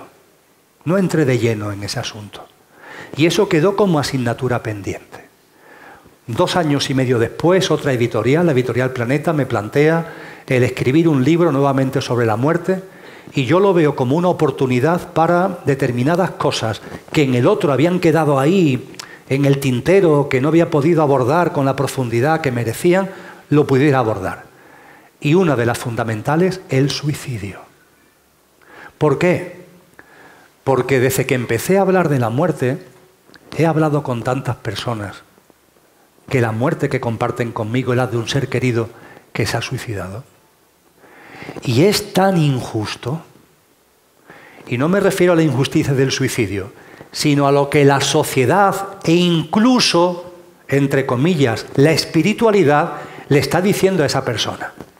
A esa madre cuyo hijo se ha suicidado, fijaros el sufrimiento que se le acumula. Primero, el sufrimiento del fallecimiento de un hijo. Segundo, el hecho de que el hijo se ha suicidado. No es un accidente de tráfico, no es una enfermedad, es que se me ha matado, que me dicen. Y eso origina en la madre o en el padre un sentimiento de culpa. No haber podido hacer algo. ¿Cómo no he estado más atento, más atenta? Con lo que al dolor del fallecimiento se le une la culpa por el hecho en sí del suicidio. Y ahora para colmo llegan determinadas gentes y dicen, oh, suicidio, Dios mío. El tránsito que le queda, ¿cómo que el tránsito que le queda? Sí, hombre, sí. Que, por ejemplo, si tu hijo aquí tenía que vivir 80 años y se ha suicidado con 20, ahora tiene que estar 60 años ahí entre el plano del material, el plano físico y el plano de luz, pillado en lo que los, eh, eh, católicos llaman purgatorio. Y tienes que estar ahí cuando menos 60 años. Y sabéis que antiguamente no se podía enterrar a los suicidas en territorio sagrado. Vamos a ver, imaginar el compendio de sufrimiento, el del fallecimiento, el de la culpa por si no podría haber hecho algo para evitarlo y encima ahora el inmenso castigo que va a tener, vete a saber durante cuánto tiempo en el más allá. Es espectacular, ¿verdad? Bien, esto me llevó, eh, Lola lo sabe bien, allí en los jardines del Retiro, porque hubo una época que vimos a caballo entre Sevilla y Madrid, en el centro cívico del Retiro, a pasar muchas horas leyendo sobre el suicidio y pasándolo por dentro y acudiendo a fuentes serias. La respuesta es muy sencilla. El quid de la cuestión no está en el qué, sino en el cómo. Es decir, no está si te mueres, el qué es la forma de muerte, no está si te mueres por accidente, si te mueres por enfermedad, si te mueres de una forma, si te mueres por suicidio o si te mueres de otra. Está en el cómo vives la muerte. La única verdad asegurada por todos los maestros es que cuando nuestro coche se para, el conductor sigue vivo. Y el estado de conciencia con el que se vive eso es el mismo que se tenía cuando estábamos en el coche. Ya está. Porque salgamos del coche, no hay una revolución en nuestro estado de conciencia. De hecho, hay personas que creen que la muerte existe y lo tienen tan grabado, tan grabado, tan grabado, que cuando el coche se muere, lo primero que viven es que no son capaces de darse cuenta que han muerto. Bruce Willis en la película El sexto sentido. La habéis visto la mayoría, ¿verdad? Ahí anda el tío, muerto, pero creyendo que está vivo. Se está tan cerrado por el esquema de creencias a la vida física que estás muerto y no te das cuenta. Que siguen trabajando, que ya es el colmo. Oye, que estás muerto, va a seguir trabajando. Es la identificación que siguen ahí, porque es un tema de estado de conciencia. La película pone muy bien de manifiesto que, claro, al final la realidad se impone y te das cuenta que te han muerto. Pero entonces hay gente que no lo acepta. Dice, no, no, me he dado cuenta que estoy muerto, pero yo no quiero irme a no sé dónde, yo quiero seguir aquí. Y ahí están, con los líos, esto de la parapsicología, moviendo muebles, la sonda electromagnética, las luces. ¡Qué lío! Vete ya, sigue tu camino. Pues no, aquí aferrado. Eso es una muestra simple, me lo estoy tomando un poco coloquialmente en mis expresiones, pero es algo muy serio, de que cuando morimos tenemos el estado de conciencia de antes de morir. Ya está. Y da igual que sea por suicidio, porque te haya caído una maceta en la cabeza o por un tumor en un proceso de un año y medio. ¿Cuál es tu estado de conciencia? Ya está. No es tan difícil de entender. Y hay quien presupone, oye, pero el estado de conciencia de un suicida tiene que ser muy bajito, ¿no? ¿Y tú qué sabes? ¿Y tú qué sabes del otro? ¿Qué dados somos a emitir juicios y opiniones y criterios? ¿Tú qué sabes de esa persona? Sabéis que el mayor número de suicidios, por ejemplo, están entre personas que han tenido problemas psíquicos. Sabéis que hay, hay enfermedades psíquicas que tiene como síntoma la tendencia al suicidio, ¿o no lo sabéis? Y esa persona que se suicida porque por la enfermedad que tiene, precisamente se ve influido hacia ello, no está diciendo que tiene un bajo estado de conciencia. Puede ser una persona que tenga un estado de conciencia alto, pero le ha llegado una enfermedad. Y esa enfermedad le produce un cortocircuito. Y no es él, no es él, es otra cosa la que produce el suicidio. Pero es que además lo saben los psiquiatras, se recetan medicamentos que para colmo aumentan el riesgo de suicidio. Y yo lo hablo con los psiquiatras y me lo explican y yo lo entiendo. Y dicen, mira Emilio, el riesgo entendemos que es pequeño en relación con lo que aportan para la sanación del enfermo. Y en mi responsabilidad, como creo que el riesgo es pequeño frente a lo que van a conseguir, lo receto. Yo lo respeto absolutamente. A lo mejor no lo haría, pero yo lo respeto absolutamente. Pero ¿qué nos está diciendo la ciencia? ¿Qué nos está diciendo la medicina? Que se recetan medicamentos que aumentan el riesgo de suicidio, que aumentan la inclinación al suicidio. Y esa persona que está enferma psíquicamente, que toma una medicación que le han recetado y que por todo ello se le produce un cortocircuito y se quita la vida, que esa persona va a tener un castigo por suicidarse, si no se ha suicidado ella. Ahí no ha habido un acto de voluntad, haya habido un cortocircuito, es el síntoma de una enfermedad. También se produce a veces cuando los momentos de depresión, los desánimos en la vida llegan a momentos cumbres. Ahí hay un cortocircuito, ahí no somos nosotros. Por tanto, ojo con eso de dar por hecho de que una persona cuando se suicida, su estado de conciencia tiene que ser muy bajo. O no, o no, depende, yo que sé, como el que se ha muerto allí en la esquina por un accidente de tráfico, yo que sé. Yo qué sé. Vamos a abrir nuestro corazón y desde luego a esa persona que se ha suicidado su hijo, primero, como si hubiera muerto de un accidente de tráfico. Ya está. No hay ninguna diferencia. Y segundo y fundamentalmente, no voy a volver a cansaros con lo que ya dije, que no ha muerto. ha dejado el coche a través de un suicidio como podía haberlo hecho por un accidente de tráfico. Y además no ha muerto. Esto es lo fundamental, que no ha muerto. Y cuando abrimos esa percepción, lo vemos. Me gusta compartir que el otro plano está en conexión con nosotros continuamente. Problema, que tenemos apagado el móvil. No tenemos que hacer nada. Nosotros no tenemos que llamar. Ya se encargan ellos. Pero por favor enciendo el móvil. Si enciendes el móvil, llegan.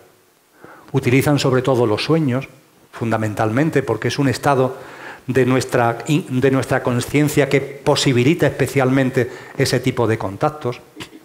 Y son contactos, además, la inmensa mayoría son del plano de luz, que están llenos de, de amor, están llenos de ternura y que nos están diciendo, no sufras por mí, porque yo me he ido, entre otras cosas, también para servirte como factor de impulso, para que crezcas como persona, para que te desarrolles en conciencia y para que evoluciones espiritualmente. Podemos continuar, Edgardo. Bueno,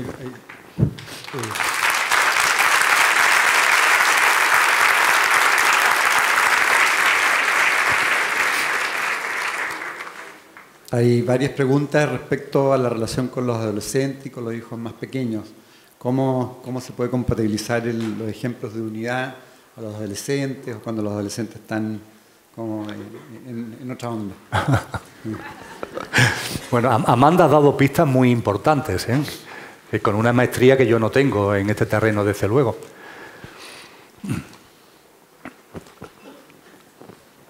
Mirad, cuando tenemos hijos, es muy frecuente, demasiado frecuente, es muy sutil, no nos damos ni cuenta, que intentemos que sean lo que nosotros queremos que sean.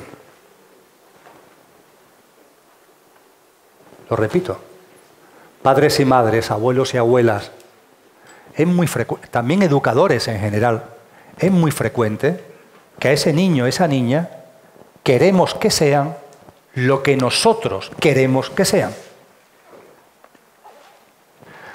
Amanda ha hablado maravillosamente de la educación, ese acompañamiento al que ha hecho referencia ella. ¿Y ese acompañamiento para qué? Os recuerdo que el verbo, la, la expresión educación, el verbo educar viene de un verbo latino, no es broma, que es educare. Es fácil de recordar, educare. Y educare etimológicamente significa colaborar con el otro para sacar lo mejor de sí. Colaborar con el otro para que saque lo mejor de sí mismo. Ya está. Eso es la educación. Educar a un hijo, me da igual la edad que tenga, colaborar con él desde el acompañamiento para que saque lo mejor de sí.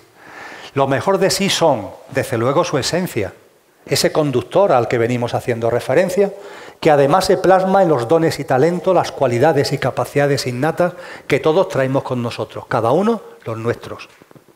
No imponerle lo que tú quieras, con lo que en definitiva la educación tiene que ver en contribuir con tu hijo para que sea lo que es. No lo que tú quieres que sea, sino para que tu hijo sea lo que es. Para que eso salga a flote, para que eso se plasme en la realidad. Y ciertamente nos pasa con los hijos, nos pasa con las parejas, nos pasa con mucha gente.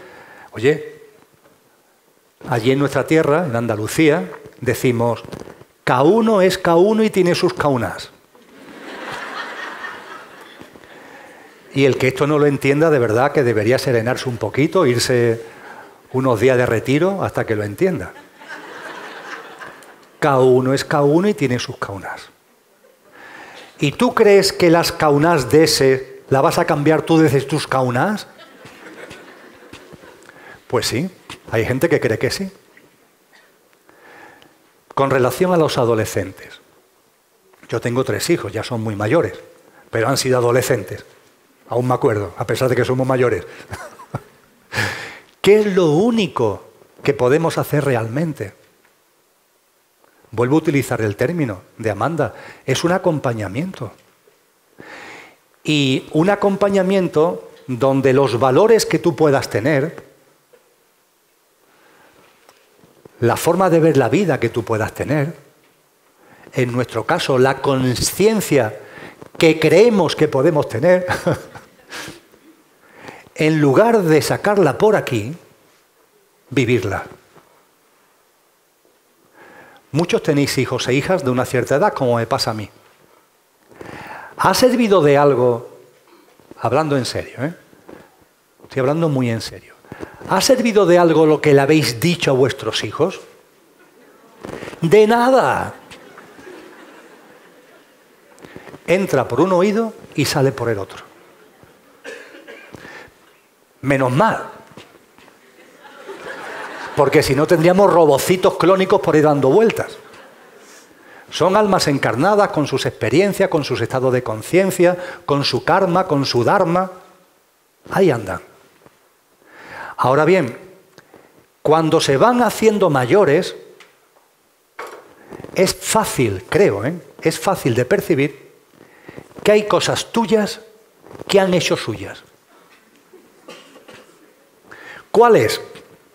Las que han visto en ti, no las que han oído. No digo escuchado porque no te escuchan. No las que han oído, sino las que han visto en ti. Ya está.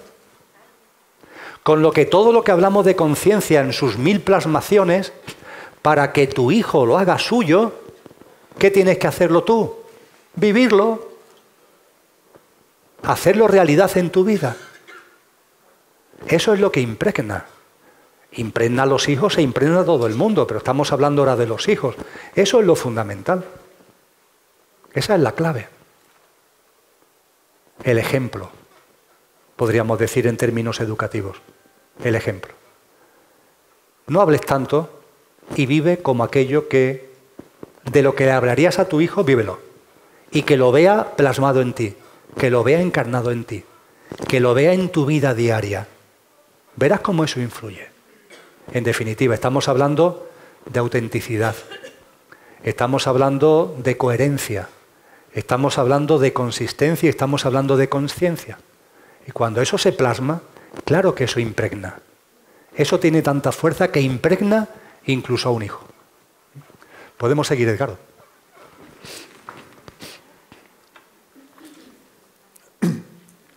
¿De dónde proviene el concepto de encarnación y y por qué estamos viviendo una experiencia humana, de dónde proviene la certeza de la trascendencia.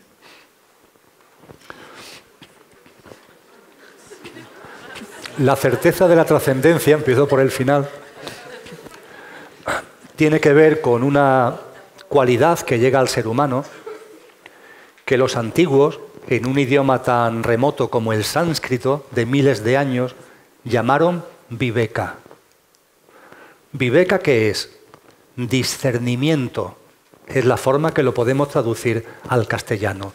Discernimiento. El discernimiento es aquello que te permite saber cosas sin saber cómo las sabes. El discernimiento es lo que te permite que cosas que querías creer, la vives como vivencia propia, como experiencia propia. Podemos oír mil veces, yo no me canso de repetirlo, la muerte es un imposible. La muerte es un fantasma de la imaginación humana. Y las personas que han perdido seres queridos me quieren creer, me quieren creer, me quieren creer.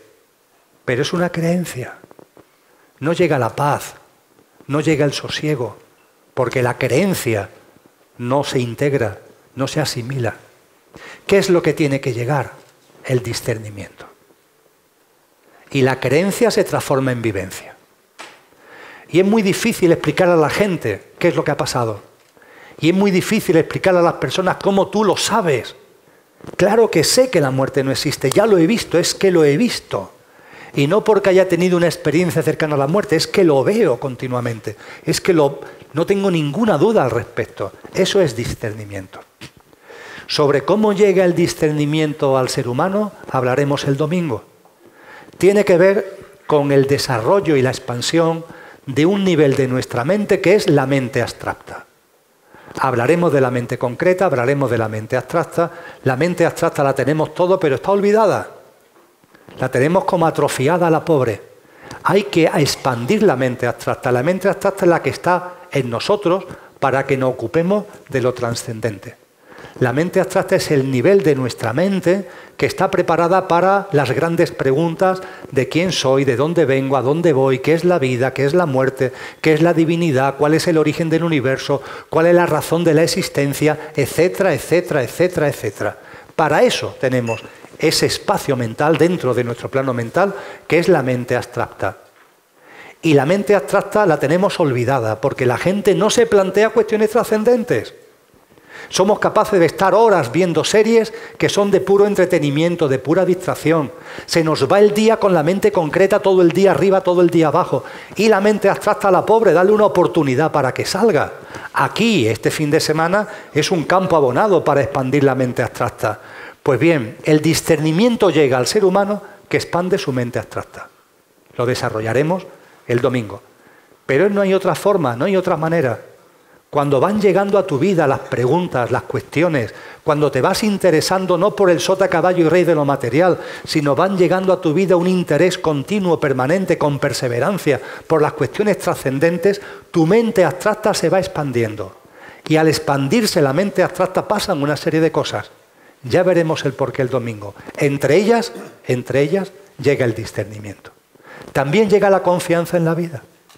También llega la gracia de los cristianos, también llega el onchanti de los hindúes, también llega el ananda de los, budistas, pero llega también el discernimiento. Y el discernimiento es lo que te permite ver, ya está. ¿Y cómo sabes que hay vida después de la muerte? ¿Cómo tienes un sentido de la trascendencia? Porque lo ves con la misma claridad que estoy viendo a vosotros. Se ve, se percibe, absolutamente.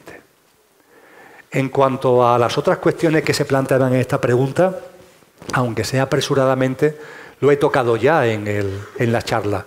Cuando he hablado de espíritu, he hablado de materia, he hablado de eh, la diferencia entre aumentar la conciencia y expandirla. Desde luego, lo que tenemos que tener muy claro es que estamos en el contexto de un maravilloso plan, que no es de un señor con barba que está no sé dónde, pero si es una dinámica que todo lo orienta, si es una dinámica que todo lo impregna en un universo acompañado de otros muchos universos, porque hay muchos universos, como Stephen Hawking dejó escrito en su artículo póstumo, y en todos y cada uno de ellos hay un orden, hay un orden, un orden natural y unas leyes que van regidas por ese orden. Y cuando vamos viviendo la unidad, nuestra vida es ese mismo orden, nuestra, vida es eso mismo. Y no te das cuenta que no tiene ningún otro sentido la vida sino estar al servicio de ese plan que eres tú. No que sea tuyo, es que eres tú mismo ese plan. Y es cuando toda tu vida se transforma en el servicio. También fue lo que hizo Francisco de Asís.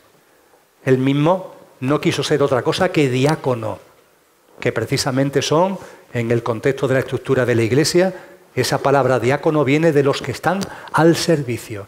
¿Al servicio de qué?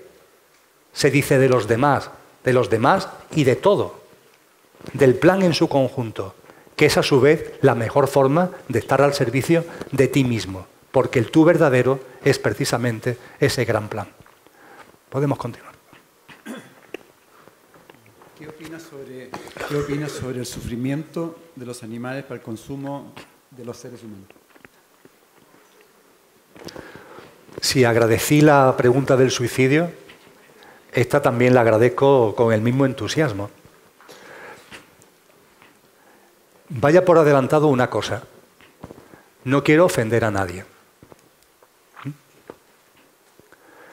Y lo que voy a decir ante esa pregunta tan directa, a más de uno os puede ofender. Hablábamos de compasión universal al principio, ¿os recordáis? Con Francisco de Asís.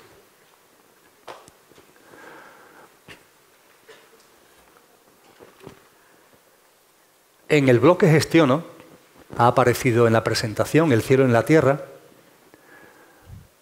Junto al cielo en la tierra hay abajo una frasecita. Esa frasecita la cambio mm, cada X tiempo. Ahora hay una que lleva más de un año. Y la verdad creo que se va a quedar ahí para siempre.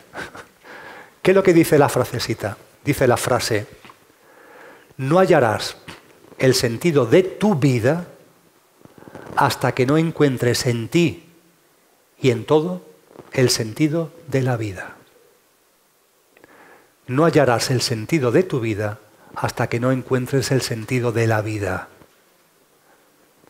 Esto tiene que ver mucho con vivir la unidad, ¿verdad? Reflexionadlo, por favor. Vuestra vida nunca va a ser plena, abundante, llena, hasta que no os deis cuenta que vuestra vida no tiene ningún sentido si no es en el contexto de la vida. Y la vida es una. No está partida, no está fraccionada, no está dividida. Y la compasión que nos enseñó Francisco de Asís y la compasión universal que nos han enseñado todos los maestros no admite distingos. Abarca a todos los mundos y a todos los seres sintientes. Ya está. Eso significa que en tu vida diaria hay una premisa básica. No dañes, no dañes, no dañes. Vive sin dañar. Es lo mínimo que se despacha, por favor. Vamos a hablar de vivir la unidad, vamos a hablar de no sé qué, de no sé cuánto, cuando no eres capaz de vivir sin dañar a otro ser vivo. Vamos a utilizar el sentido común, por favor. ¿Cuál es la realidad? La realidad es que la humanidad han ido pasando los siglos, ha evolucionado. La realidad es que donde yo vivo hubo una época que vivieron mis abuelos, mis bisabuelos, donde aquello que se podía comer era sota, caballo y rey. Ya está. ¿Qué se comía? Lo que había. No había supermercados. No había tiendas de ultramarinos. No había, digamos, ya centros comerciales e hipermercados. La gente comía de lo que tenía. Lo que podía sacar del campo. Había gente que tenía un rebaño de no sé qué o de no sé cuánto. Y cuando la ovejita o cuando el ternerito morían, bueno, pues entonces se lo comían. Formaba parte de la dinámica de vida natural. Pero estos tiempos no son esos. Primero, porque obviamente sí hay ya hipermercados, supermercados, etcétera, donde cuando entramos tenemos multitud de alternativas a la hora de alimentarnos. Multitud de alternativas. Con lo que no tiene ningún sentido que tú elijas una alternativa que sabes que está ahí porque se ha hecho daño a otro ser vivo. Y lo sabes, ¿eh? No basta que me digan, es que no he sido yo, no, tú eres el que lo has hecho, claro. Las barbaridades que se hacen en los mataderos, las estás haciendo tú que come carne. Porque si no, no habría mataderos. No venderían carne si no hubiera gente que la compre. Con lo cual, el que la compra es el inductor de lo que está ocurriendo. Pero es que para colmo, junto con estas alternativas que tenemos a nuestro alrededor, es que ha ocurrido otra cosa. Y es que se ha subvertido el orden natural de las cosas y ya no estamos hablando de un ganado, ya no estamos hablando de unos animales, estamos hablando de lo que eufemísticamente se llama explotaciones ganaderas, que es un eufemismo para no llamarlos como realmente se merecen ser llamados, campos de concentración. ¿Había entrados en alguno alguna vez? ¿Sois conscientes el tipo de trato que se le da? ¿Sois conscientes de que desde que nacen hasta que se mueren están viviendo en situaciones absolutamente imposibles, con un sufrimiento inmenso, sometidos para colmo a productos de laboratorio y de hormona para que crezcan y para que tenga la piel un color que después las bandejitas que nos ponen en el hipermercado estén como lustrosos? ¿Y todo eso para qué? En una industria alimentaria que nos engaña como bobos, nos dicen que es que la única forma de tener proteínas. Por favor, me miráis, miradme a mí, ¿me hacen falta proteínas? Bueno, pues yo ya no sé desde cuándo no como carne, llevo muchísimos años sin comer carne. Las proteínas están en muchos sitios. Basta que metáis en internet, hay multitud de información. Es un engañabobos eso de que las proteínas están en la carne. Ser conscientes ¿Qué puede haber en la carne? ¿Qué puede haber en la carne? Un animal martirizado, asesinado de manera salvaje después de estar toda su vida en un campo de concentración. No es por esto por lo que os pido que deje de comer carne, pero ya de por sí debería. ¿No os da asco? Esa carne de dolor nos da asco. Es por compasión, pero Vamos a dejar la compasión un segundo a un lado. ¿No os da asco? Sabiendo lo que os estáis metiendo dentro. Vuestra salud se ve afectada, sin ningún tipo de duda por eso, porque estáis metiendo una carne de dolor en vuestro interior. En el juego de una industria que se harta de ganar dinero con estos rollos. ¿Os suena el término sarcófago? El sarcófago a qué se une hoy? A una tumba, ¿no? Sarcófago viene del griego. ¿Sabéis lo que significa realmente? En la antigua Grecia, a las personas, mejor dicho, a algunas personas se le llamaba sarcófagos. Ese término se utilizaba como apelativo para determinadas personas. Tú eres un sarcófago, se le decía. ¿A qué personas se le decía eso? A las personas que comían carne. ¿Por qué? Porque se metían cadáveres dentro. Por eso se llamaba sarcófago. Ha ido pasando el tiempo, se ha ido desvirtuando el término. Hoy, hoy hablamos del sarcófago como una tumba. Pero en su origen eran las tumbas andantes de los seres humanos que se meten carne. Hemos hablado de los niños. Aquí han salido imágenes espectaculares. La inocencia. La inocencia. ¿Qué es lo que brilla sobre todo en un niño? La inocencia. ¿Qué es lo que hace que se abra nuestro corazón sobre todo en un niño? La inocencia. Pues bien, la única inocencia comparable a la de un niño es la de un animal. Es la única. No hay otra. Y de verdad que originemos a esos seres inocentes tanto dolor por gula, por gula, es algo que nos debería llevar a reflexionar. No porque te necesites alimentar, porque la proteína es un camelo. No porque no tengas otra cosa, porque tienes multitud de alimentos a tu alcance. Lo haces por gula, por una incapacidad de cambiar de hábitos.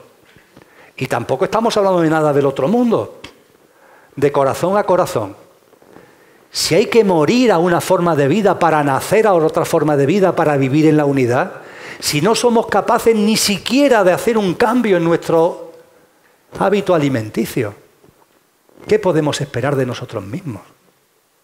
No nos autoengañemos. Todo esto, desde luego, dicho desde la comprensión, dicho también desde la sabiduría profunda de que nos dice que las cosas no son de golpe, que hay que tomar conciencia. Yo lo que os pido es que toméis conciencia de la inocencia, que toméis conciencia de no hacer daño, que toméis conciencia de las alternativas alimenticias, que toméis conciencia y que esa conciencia os vaya impulsando a ir haciendo cada vez menos daño en vuestro régimen de alimentación e ir dejando el consumo de carne al ritmo que cada uno pueda. Pero está en todas las tradiciones espirituales. No dañes, no dañes, no dañes. Podemos seguir, Edgardo.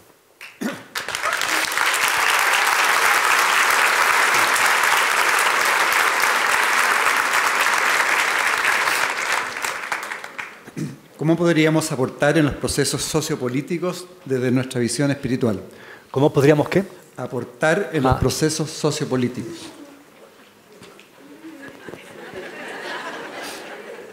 ¿14 minutos?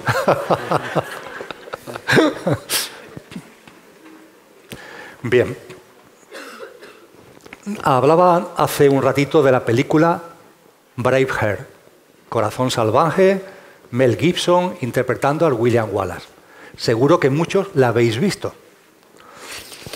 En esa película, Mel Gibson, William Wallace, ante las barbaridades que están haciendo los ingleses que han invadido Escocia, William Wallace se levanta, conmovido por el dolor que él mismo está viviendo y el dolor que está viviendo la gente de su alrededor, se levanta. Lo hace con su corazón libre. Le hizo caso a su padre, tu corazón es libre, ten el valor de hacerle caso. Y se puso enfrente, encabezó una revolución contra los ingleses. Nadie creía en él, muy pocos creyeron en él. Pero el entusiasmo era tal que empezaron a ganarle la batalla a los ingleses, oye. Contra todo pronóstico, unos pocos le ganaban a los ingleses. Eso hizo que a William Wallace se le empezaran a unir más gentes. En la película se va viendo bien que los que se le van uniendo, muchos de ellos no se unen a la causa, sino que se unen a la bandera de William Wallace porque como ven que está consiguiendo, está ganando, se ponen detrás de la bandera, no para hacer cosas por los demás, sino a ver qué puedo sacar yo de esto. Ahí hay un choque. Todos van al campo de batalla, entre comillas, pero unos van a dar lo mejor de sí por los demás y otros van a ver qué tajada puedo sacar yo de este lío. Claro, hay un momento en la película donde la contradicción se hace patente.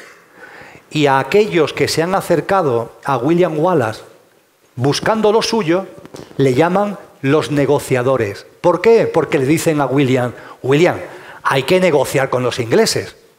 Y William le dice, ¿negociar con los ingleses?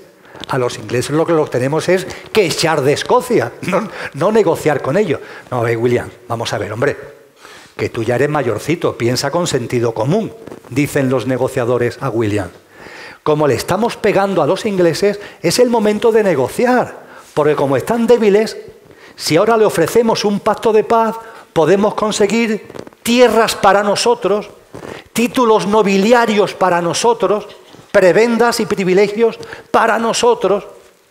William Wallace lo manda a freír espárragos, lógicamente, porque él no está para conseguir tierra para él, ni títulos para él, ni privilegios para él, sino para liberar a su pueblo de la opresión de los ingleses. ¿Qué es lo que sucede? Que los ingleses no pueden con él, pero los negociadores sí, claro, porque como están en su bando, lo traicionan. Y le, lo que habéis visto en la película sabéis, que le tienden una trampa para que lo cojan, para que lo pillen, y muere en tortura, muere en el potro de tortura, gritando libertad, que es como concluye la película. ¿Esto por qué os lo cuento? Porque esto es la historia de los movimientos sociopolíticos humanos. Siempre hay gente de corazón. Y siempre hay negociadores.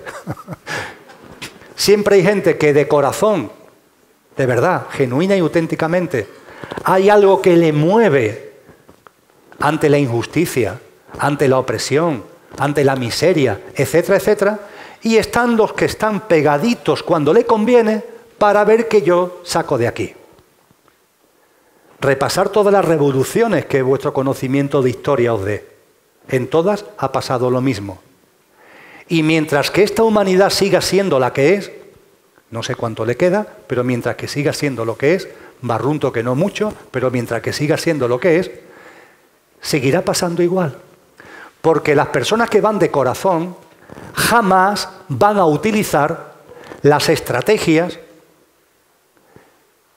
las trampas y las traiciones de los que van a por ellos.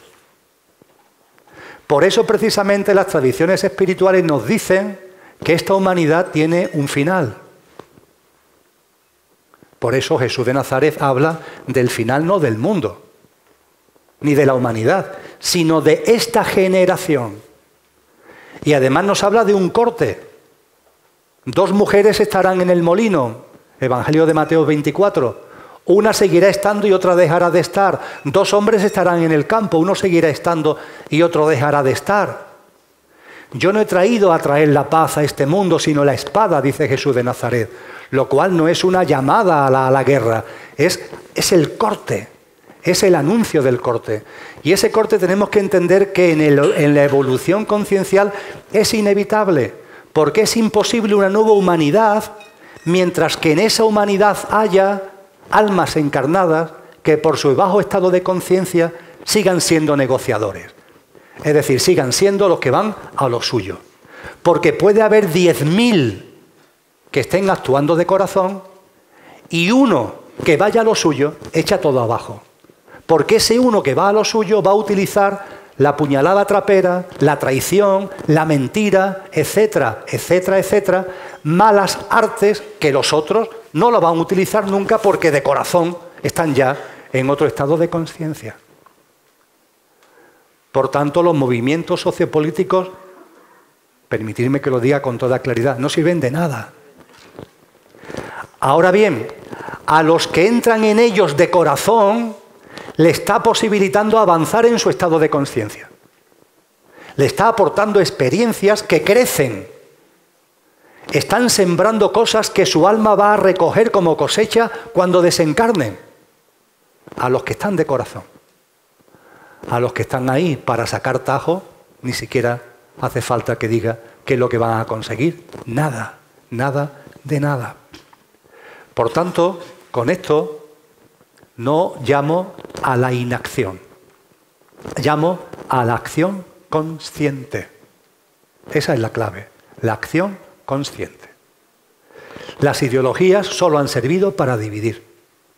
Las ideologías están al servicio de la élite, que nos parten en partidos, que nos dividen en facciones, que nos engañan como a bobos porque ellos llevan la bandera roja, la blanca, la azul y la amarilla. Todas son de ellos. E influyen por aquí, influyen por allá, para salirse con la suya, que es la lucha, la pelea, la división, la baja vibración, la contaminación con sus malas influencias. Y eso no quita en absoluto que actuemos, pero esa acción tiene que ser consciente. La que tu corazón te diga. Y cuando tu corazón te lo diga, hazlo plenamente. A lo mejor el domingo podemos hablar algo con relación a esta acción correcta, que fue como lo llamó Buda, a esta acción consciente, que es la que llevó a cabo Jesús de Nazaret, porque lo que sí es verdad es que los maestros, ninguno ha sido inactivo. Todos han sido muy activos, pero es una acción muy consciente, donde la lucha, donde el conflicto, donde la división ya no tiene lugar. Y lo que hay es una enorme compasión, un enorme corazón y una enorme libertad para ponerse al servicio de los demás. Podemos continuar, Edgar.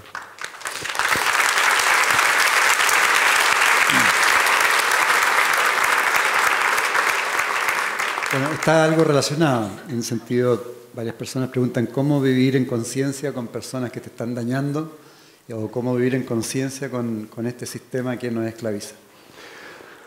Bien, lo primero, nadie te obliga a vivir con nadie. ¿Vale? Oye, mira, si con esta persona te está contaminando, intoxicando, dañando, deja, deja de vivir con ella. Esto es una premisa básica. ¿eh? Ahora, si por algún motivo tú sigues queriendo estar ahí, bueno, vale. Pero lo primero que yo aconsejaría es, oye, tu corazón es libre. es verdad que hay situaciones, todos lo sabemos, que nos llevan a lo mejor a mantener unas circunstancias con las que nos gustaría romper, pero no podemos. Vale. También es verdad que hay una cosa que los psicólogos llaman el hábitat de confort. Y es que lo estás pasando mal, pero lo prefieres ante el desconocimiento de lo que pueda venir. El pequeño yo, en su inseguridad, es dado también al hábitat de confort. Lo que comparto al respecto es lo siguiente. Los maestros nos han enseñado la triada perfecta. La triada perfecta. La triada perfecta es confianza, aceptación y no juicio. ¿Confianza en qué? En la vida. Confía en la vida. Deja de mirar la vida a través del pequeño yo. Míralo desde lo que realmente eres. Y verás que la vida eres tú, que tú eres la vida y que la vida merece toda la confianza. No hay casualidades, todos son causalidades, en clave de que empieces a recordar lo que eres y vivas en coherencia con ello. Todo tiene su porqué y su para qué, nada sobra ni falta, todo tiene un sentido profundo para que cada vez te des más cuenta de lo que eres y vivas en conciencia con ello. Ni un pelo de tu cabello se cae si no es por la voluntad del Padre, que decía Jesús de Nazaret metafóricamente. Confía en la vida. ¿No os habéis dado cuenta ya de que en la vida se cierran puertas? Y cuando pasa un tiempo podemos comprobar que esa puerta que se cerró era indispensable para que se abriera otra puerta, que abrió otra puerta, que abrió otra puerta.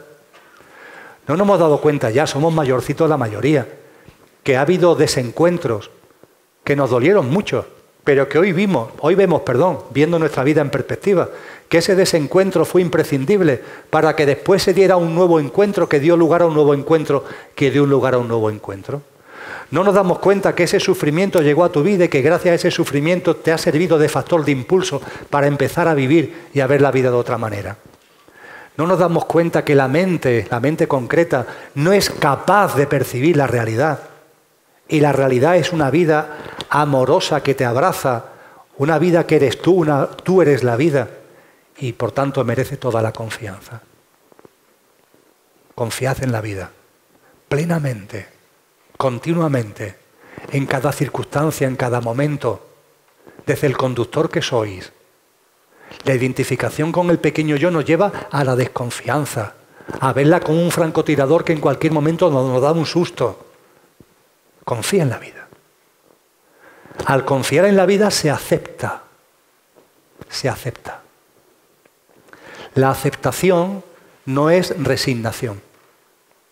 La aceptación no es impotencia. La aceptación no es encogerte de hombro diciendo, ¿qué voy a hacer? No puedo hacer otra cosa. Eso no es aceptar. La aceptación es fruto de la confianza. Confías en la vida y como confías, acepta. Si tiene un porqué profundo, que sopla a favor tuyo, si esto está aquí por ti, una ruptura o una enfermedad, una tristeza o una alegría, está aquí por ti. Acepta. Le preguntan a los, a los lamas, ¿y cómo podemos distinguir a los iluminados? ¿Cómo nos podemos dar cuenta que una persona está iluminada? Los lamas primero se carcajean cuando les hacen estas preguntas, pero en fin, una vez que se le ha pasado la risa te contestan y te dicen algo, por la ausencia de quejas. No espere que vuele delante tuya el iluminado, que puede, ¿eh? de hecho puede. Ahí están los siddhis, muy bien recogidos en los Yoga Sutras de Patanjali, por ejemplo. Claro que cuando una persona avanza espiritualmente es capaz de andar sobre las aguas, claro que es posible. Está dicho mucho antes de Jesús de Nazaret, está descrito con precisión. Eso y muchas más cosas, como también dijo Jesús de Nazaret. Pero no lo hacen delante tuya, salvo situaciones muy, muy especiales. Entonces, ¿cómo los distingo? Pues porque no se quejan. Porque no se quejan. Y no se quejan porque aceptan. Y aceptan porque confían. Y el tercer elemento es el no juicio. Cada cual está en su punto del sendero. Cada cual está en su estado de conciencia.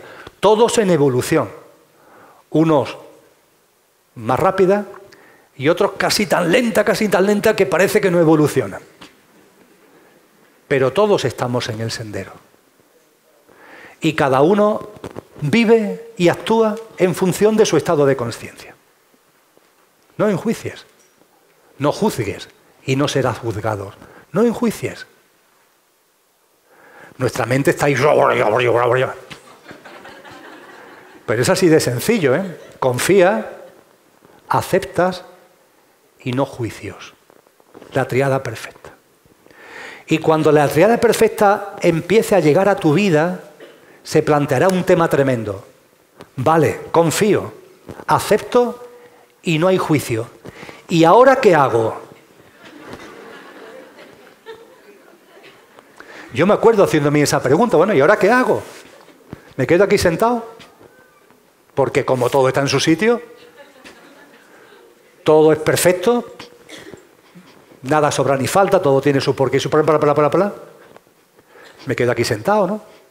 Acepto por aquí, por acá, por allá, esta circunstancia, aquella, lo acepto, no hay queja, en la vida de los demás, en mi vida, y además no hay juicio.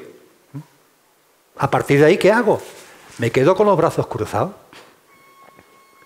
Reflexionar sobre esto. Es una cuestión muy interesante y muy profunda.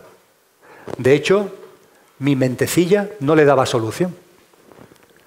Porque esa llamada a la inacción, había algo en mi interior que me decía, pero aquí hay algo que rasca. Ya, ya, rascará, pero matemáticas puras, ¿eh? Aceptación, perdón, confianza, aceptación, no juicio, igual a inacción. Matemáticas puras. Ya, ya, pero aquí algo no, no encaja. Y un día me vino, no sé por qué, pla. Oye, en la historia de la humanidad, algunas personas han vivido en la triada perfecta. ¿Qué han hecho ellos? A ver qué pista tengo gracias a ellos. Y me fui a Wikipedia. Es una broma. Me fui a ver biografías de personas, hombres y mujeres, que de alguna forma puedo intuir por la información que tenemos de ellos que vivieron la triada perfecta. ¿Qué es lo que me encontré? que no paraban los tíos y las tías, que no paraban. Jesús de Nazaret, si cogéis su vida pública en un mapita a los tres años, hoy día le tienen tratamiento por hiperactivo. Porque no paraba. Buda vive en un palacio el tío, ¿eh? En su palacio. Y abandona el palacio y se mete en la vida ahí. He puesto dos ejemplos, podría seguir con otros muchos ejemplos. Conclusión, la gente que a todas luces parece ser que ha vivido la vida perfecta, no es igual a inacción, es igual a acción. ¿Pero a qué acción? A la acción consciente. Es decir, no es la acción del pequeño yo, no es la acción del ego, es la acción del conductor. Es el conductor el que aparece en escena y es el conductor el que actúa. Eso significa que es una acción que viene de dentro, de tu interior, no del barullo mental. Es algo que se mueve de, dentro hacia afuera. No de fuera hacia adentro, sino de dentro hacia afuera. Es algo que te hace ser valiente. La acción consciente es valiente. Actúas y te da igual lo que pase, porque no va a pasar nada, que te pueden matar y qué, y qué, la muerte no existe. Es una acción además que se basa en el momento presente, no en diatribas mentales, no en la televisión, no en lo que esté pasando en no sé dónde, lo que está pasando delante tuya. Es el ama que dando una conferencia en Chicago le preguntan cuando termina, bueno, usted, todo esto, hay 1.500 personas y uno de ellos le pregunta, todo esto está muy bien, lo de la aceptación, la confianza, todo de maravilla. Pero si usted va por un puente muy alto, muy alto, muy alto, y hay una persona en la barandilla que se va a tirar, ¿usted qué haría? ¿Sabéis qué hizo el lama? Guardó silencio, no decía ni pío el tío. Un minuto, tres minutos, cinco minutos. Imaginar que vosotros hacéis una pregunta y yo me quedo aquí callado. El pobre que había hecho la pregunta con el micrófono en la mano y tres mil ojos mirándole y diciendo, tío, que te has, te has cargado la conferencia esta. Finalmente la olla a presión explotó por el punto más débil, que era el señor del micrófono, claro, que volvió a hablar y en inglés y educadamente dijo lo que yo digo ahora de forma coloquial y en andaluz. ¿Qué pasa? ¿Que no sabe usted qué decirme? Le dice el señor del micrófono al lama. ¿Qué pasa? ¿Que no sabe usted qué decirme? Y el lama le contesta, efectivamente, no tengo ni idea. Se lo diré cuando me ocurra. Esto es una acción consciente. ¿Qué haría yo si... Vamos a ver, pero estamos locos. Lo que tienes delante. ¿No os dais cuenta que cada vez que tenemos claro lo que tenemos que hacer ante algo que no tenemos delante, es un sistema de creencias? ¿Es un programa informático que te está condicionando? Date el gustazo de vivir en el momento presente. Lo que tú sientas interiormente, ponlo en la mesa. Con valentía, da igual que el guantazo te lo lleves tú, ponlo en la mesa. Sácalo ahí. Y ante lo que tienes delante, no me cuentes milonga. En tu casa, con tu familia, en tu trabajo, en tu comunidad de vecinos, en la calle. Oye, que aquí, hablando de compasión, hay gente que se compadece mucho de lo que está yo qué sé, no sé dónde, pero después ante lo que tienen delante, no tienen ojos, ¿no dais cuenta que hay gente que no ve? Pasa con los animales, las palomas, los perritos que hay por las calles, la gente no lo ve, no lo ve. Está ahí la palomita, ¿no? ¿No se te ha ocurrido en tu casa coger un trozo de pan y echarle unas miguitas? Es un ser vivo, te lo va a agradecer. Es que la gente, es que ni se le ocurre porque es que no lo ven. No estamos aquí ahora.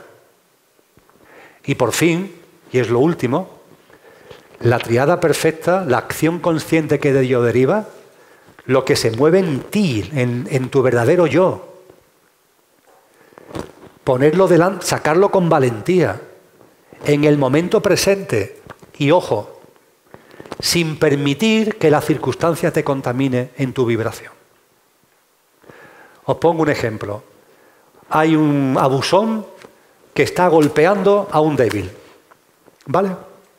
Y tú lo ves, lo tienes delante. No es algo que estés viendo en la televisión, es que lo tienes delante.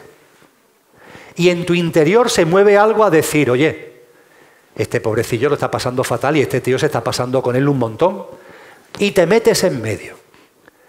Se está moviendo desde ti el meterte en medio, te da igual que el siguiente tortazo te lo lleves tú, o algo más que un tortazo, y está ocurriendo en el momento presente.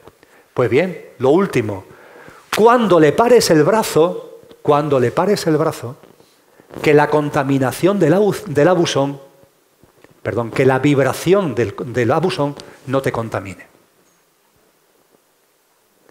No hay lucha, porque no hay juicio. Tú no estás enjuiciando al abusón. Es abusón porque su estado de conciencia lo lleva a ser abusón. Tú no lo enjuicias, pero como está provocando dolor por compasión, tú intentas evitarlo. Pero no juzgando al abusón, sino por compasión hacia el que sufre. Como te metas por medio y la ira, el enfado, algo en ti vaya dirigido contra el abusón, ya te han metido en la misma vibración que él.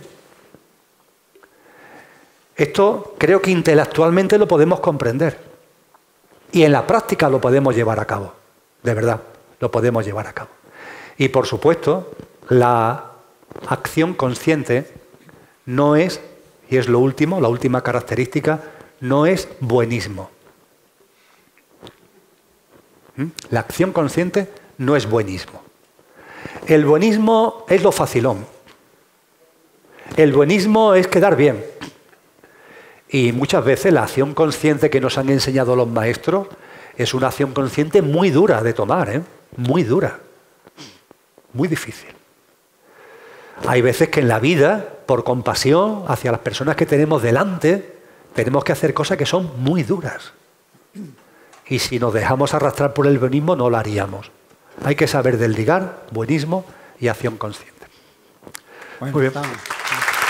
Muchas gracias.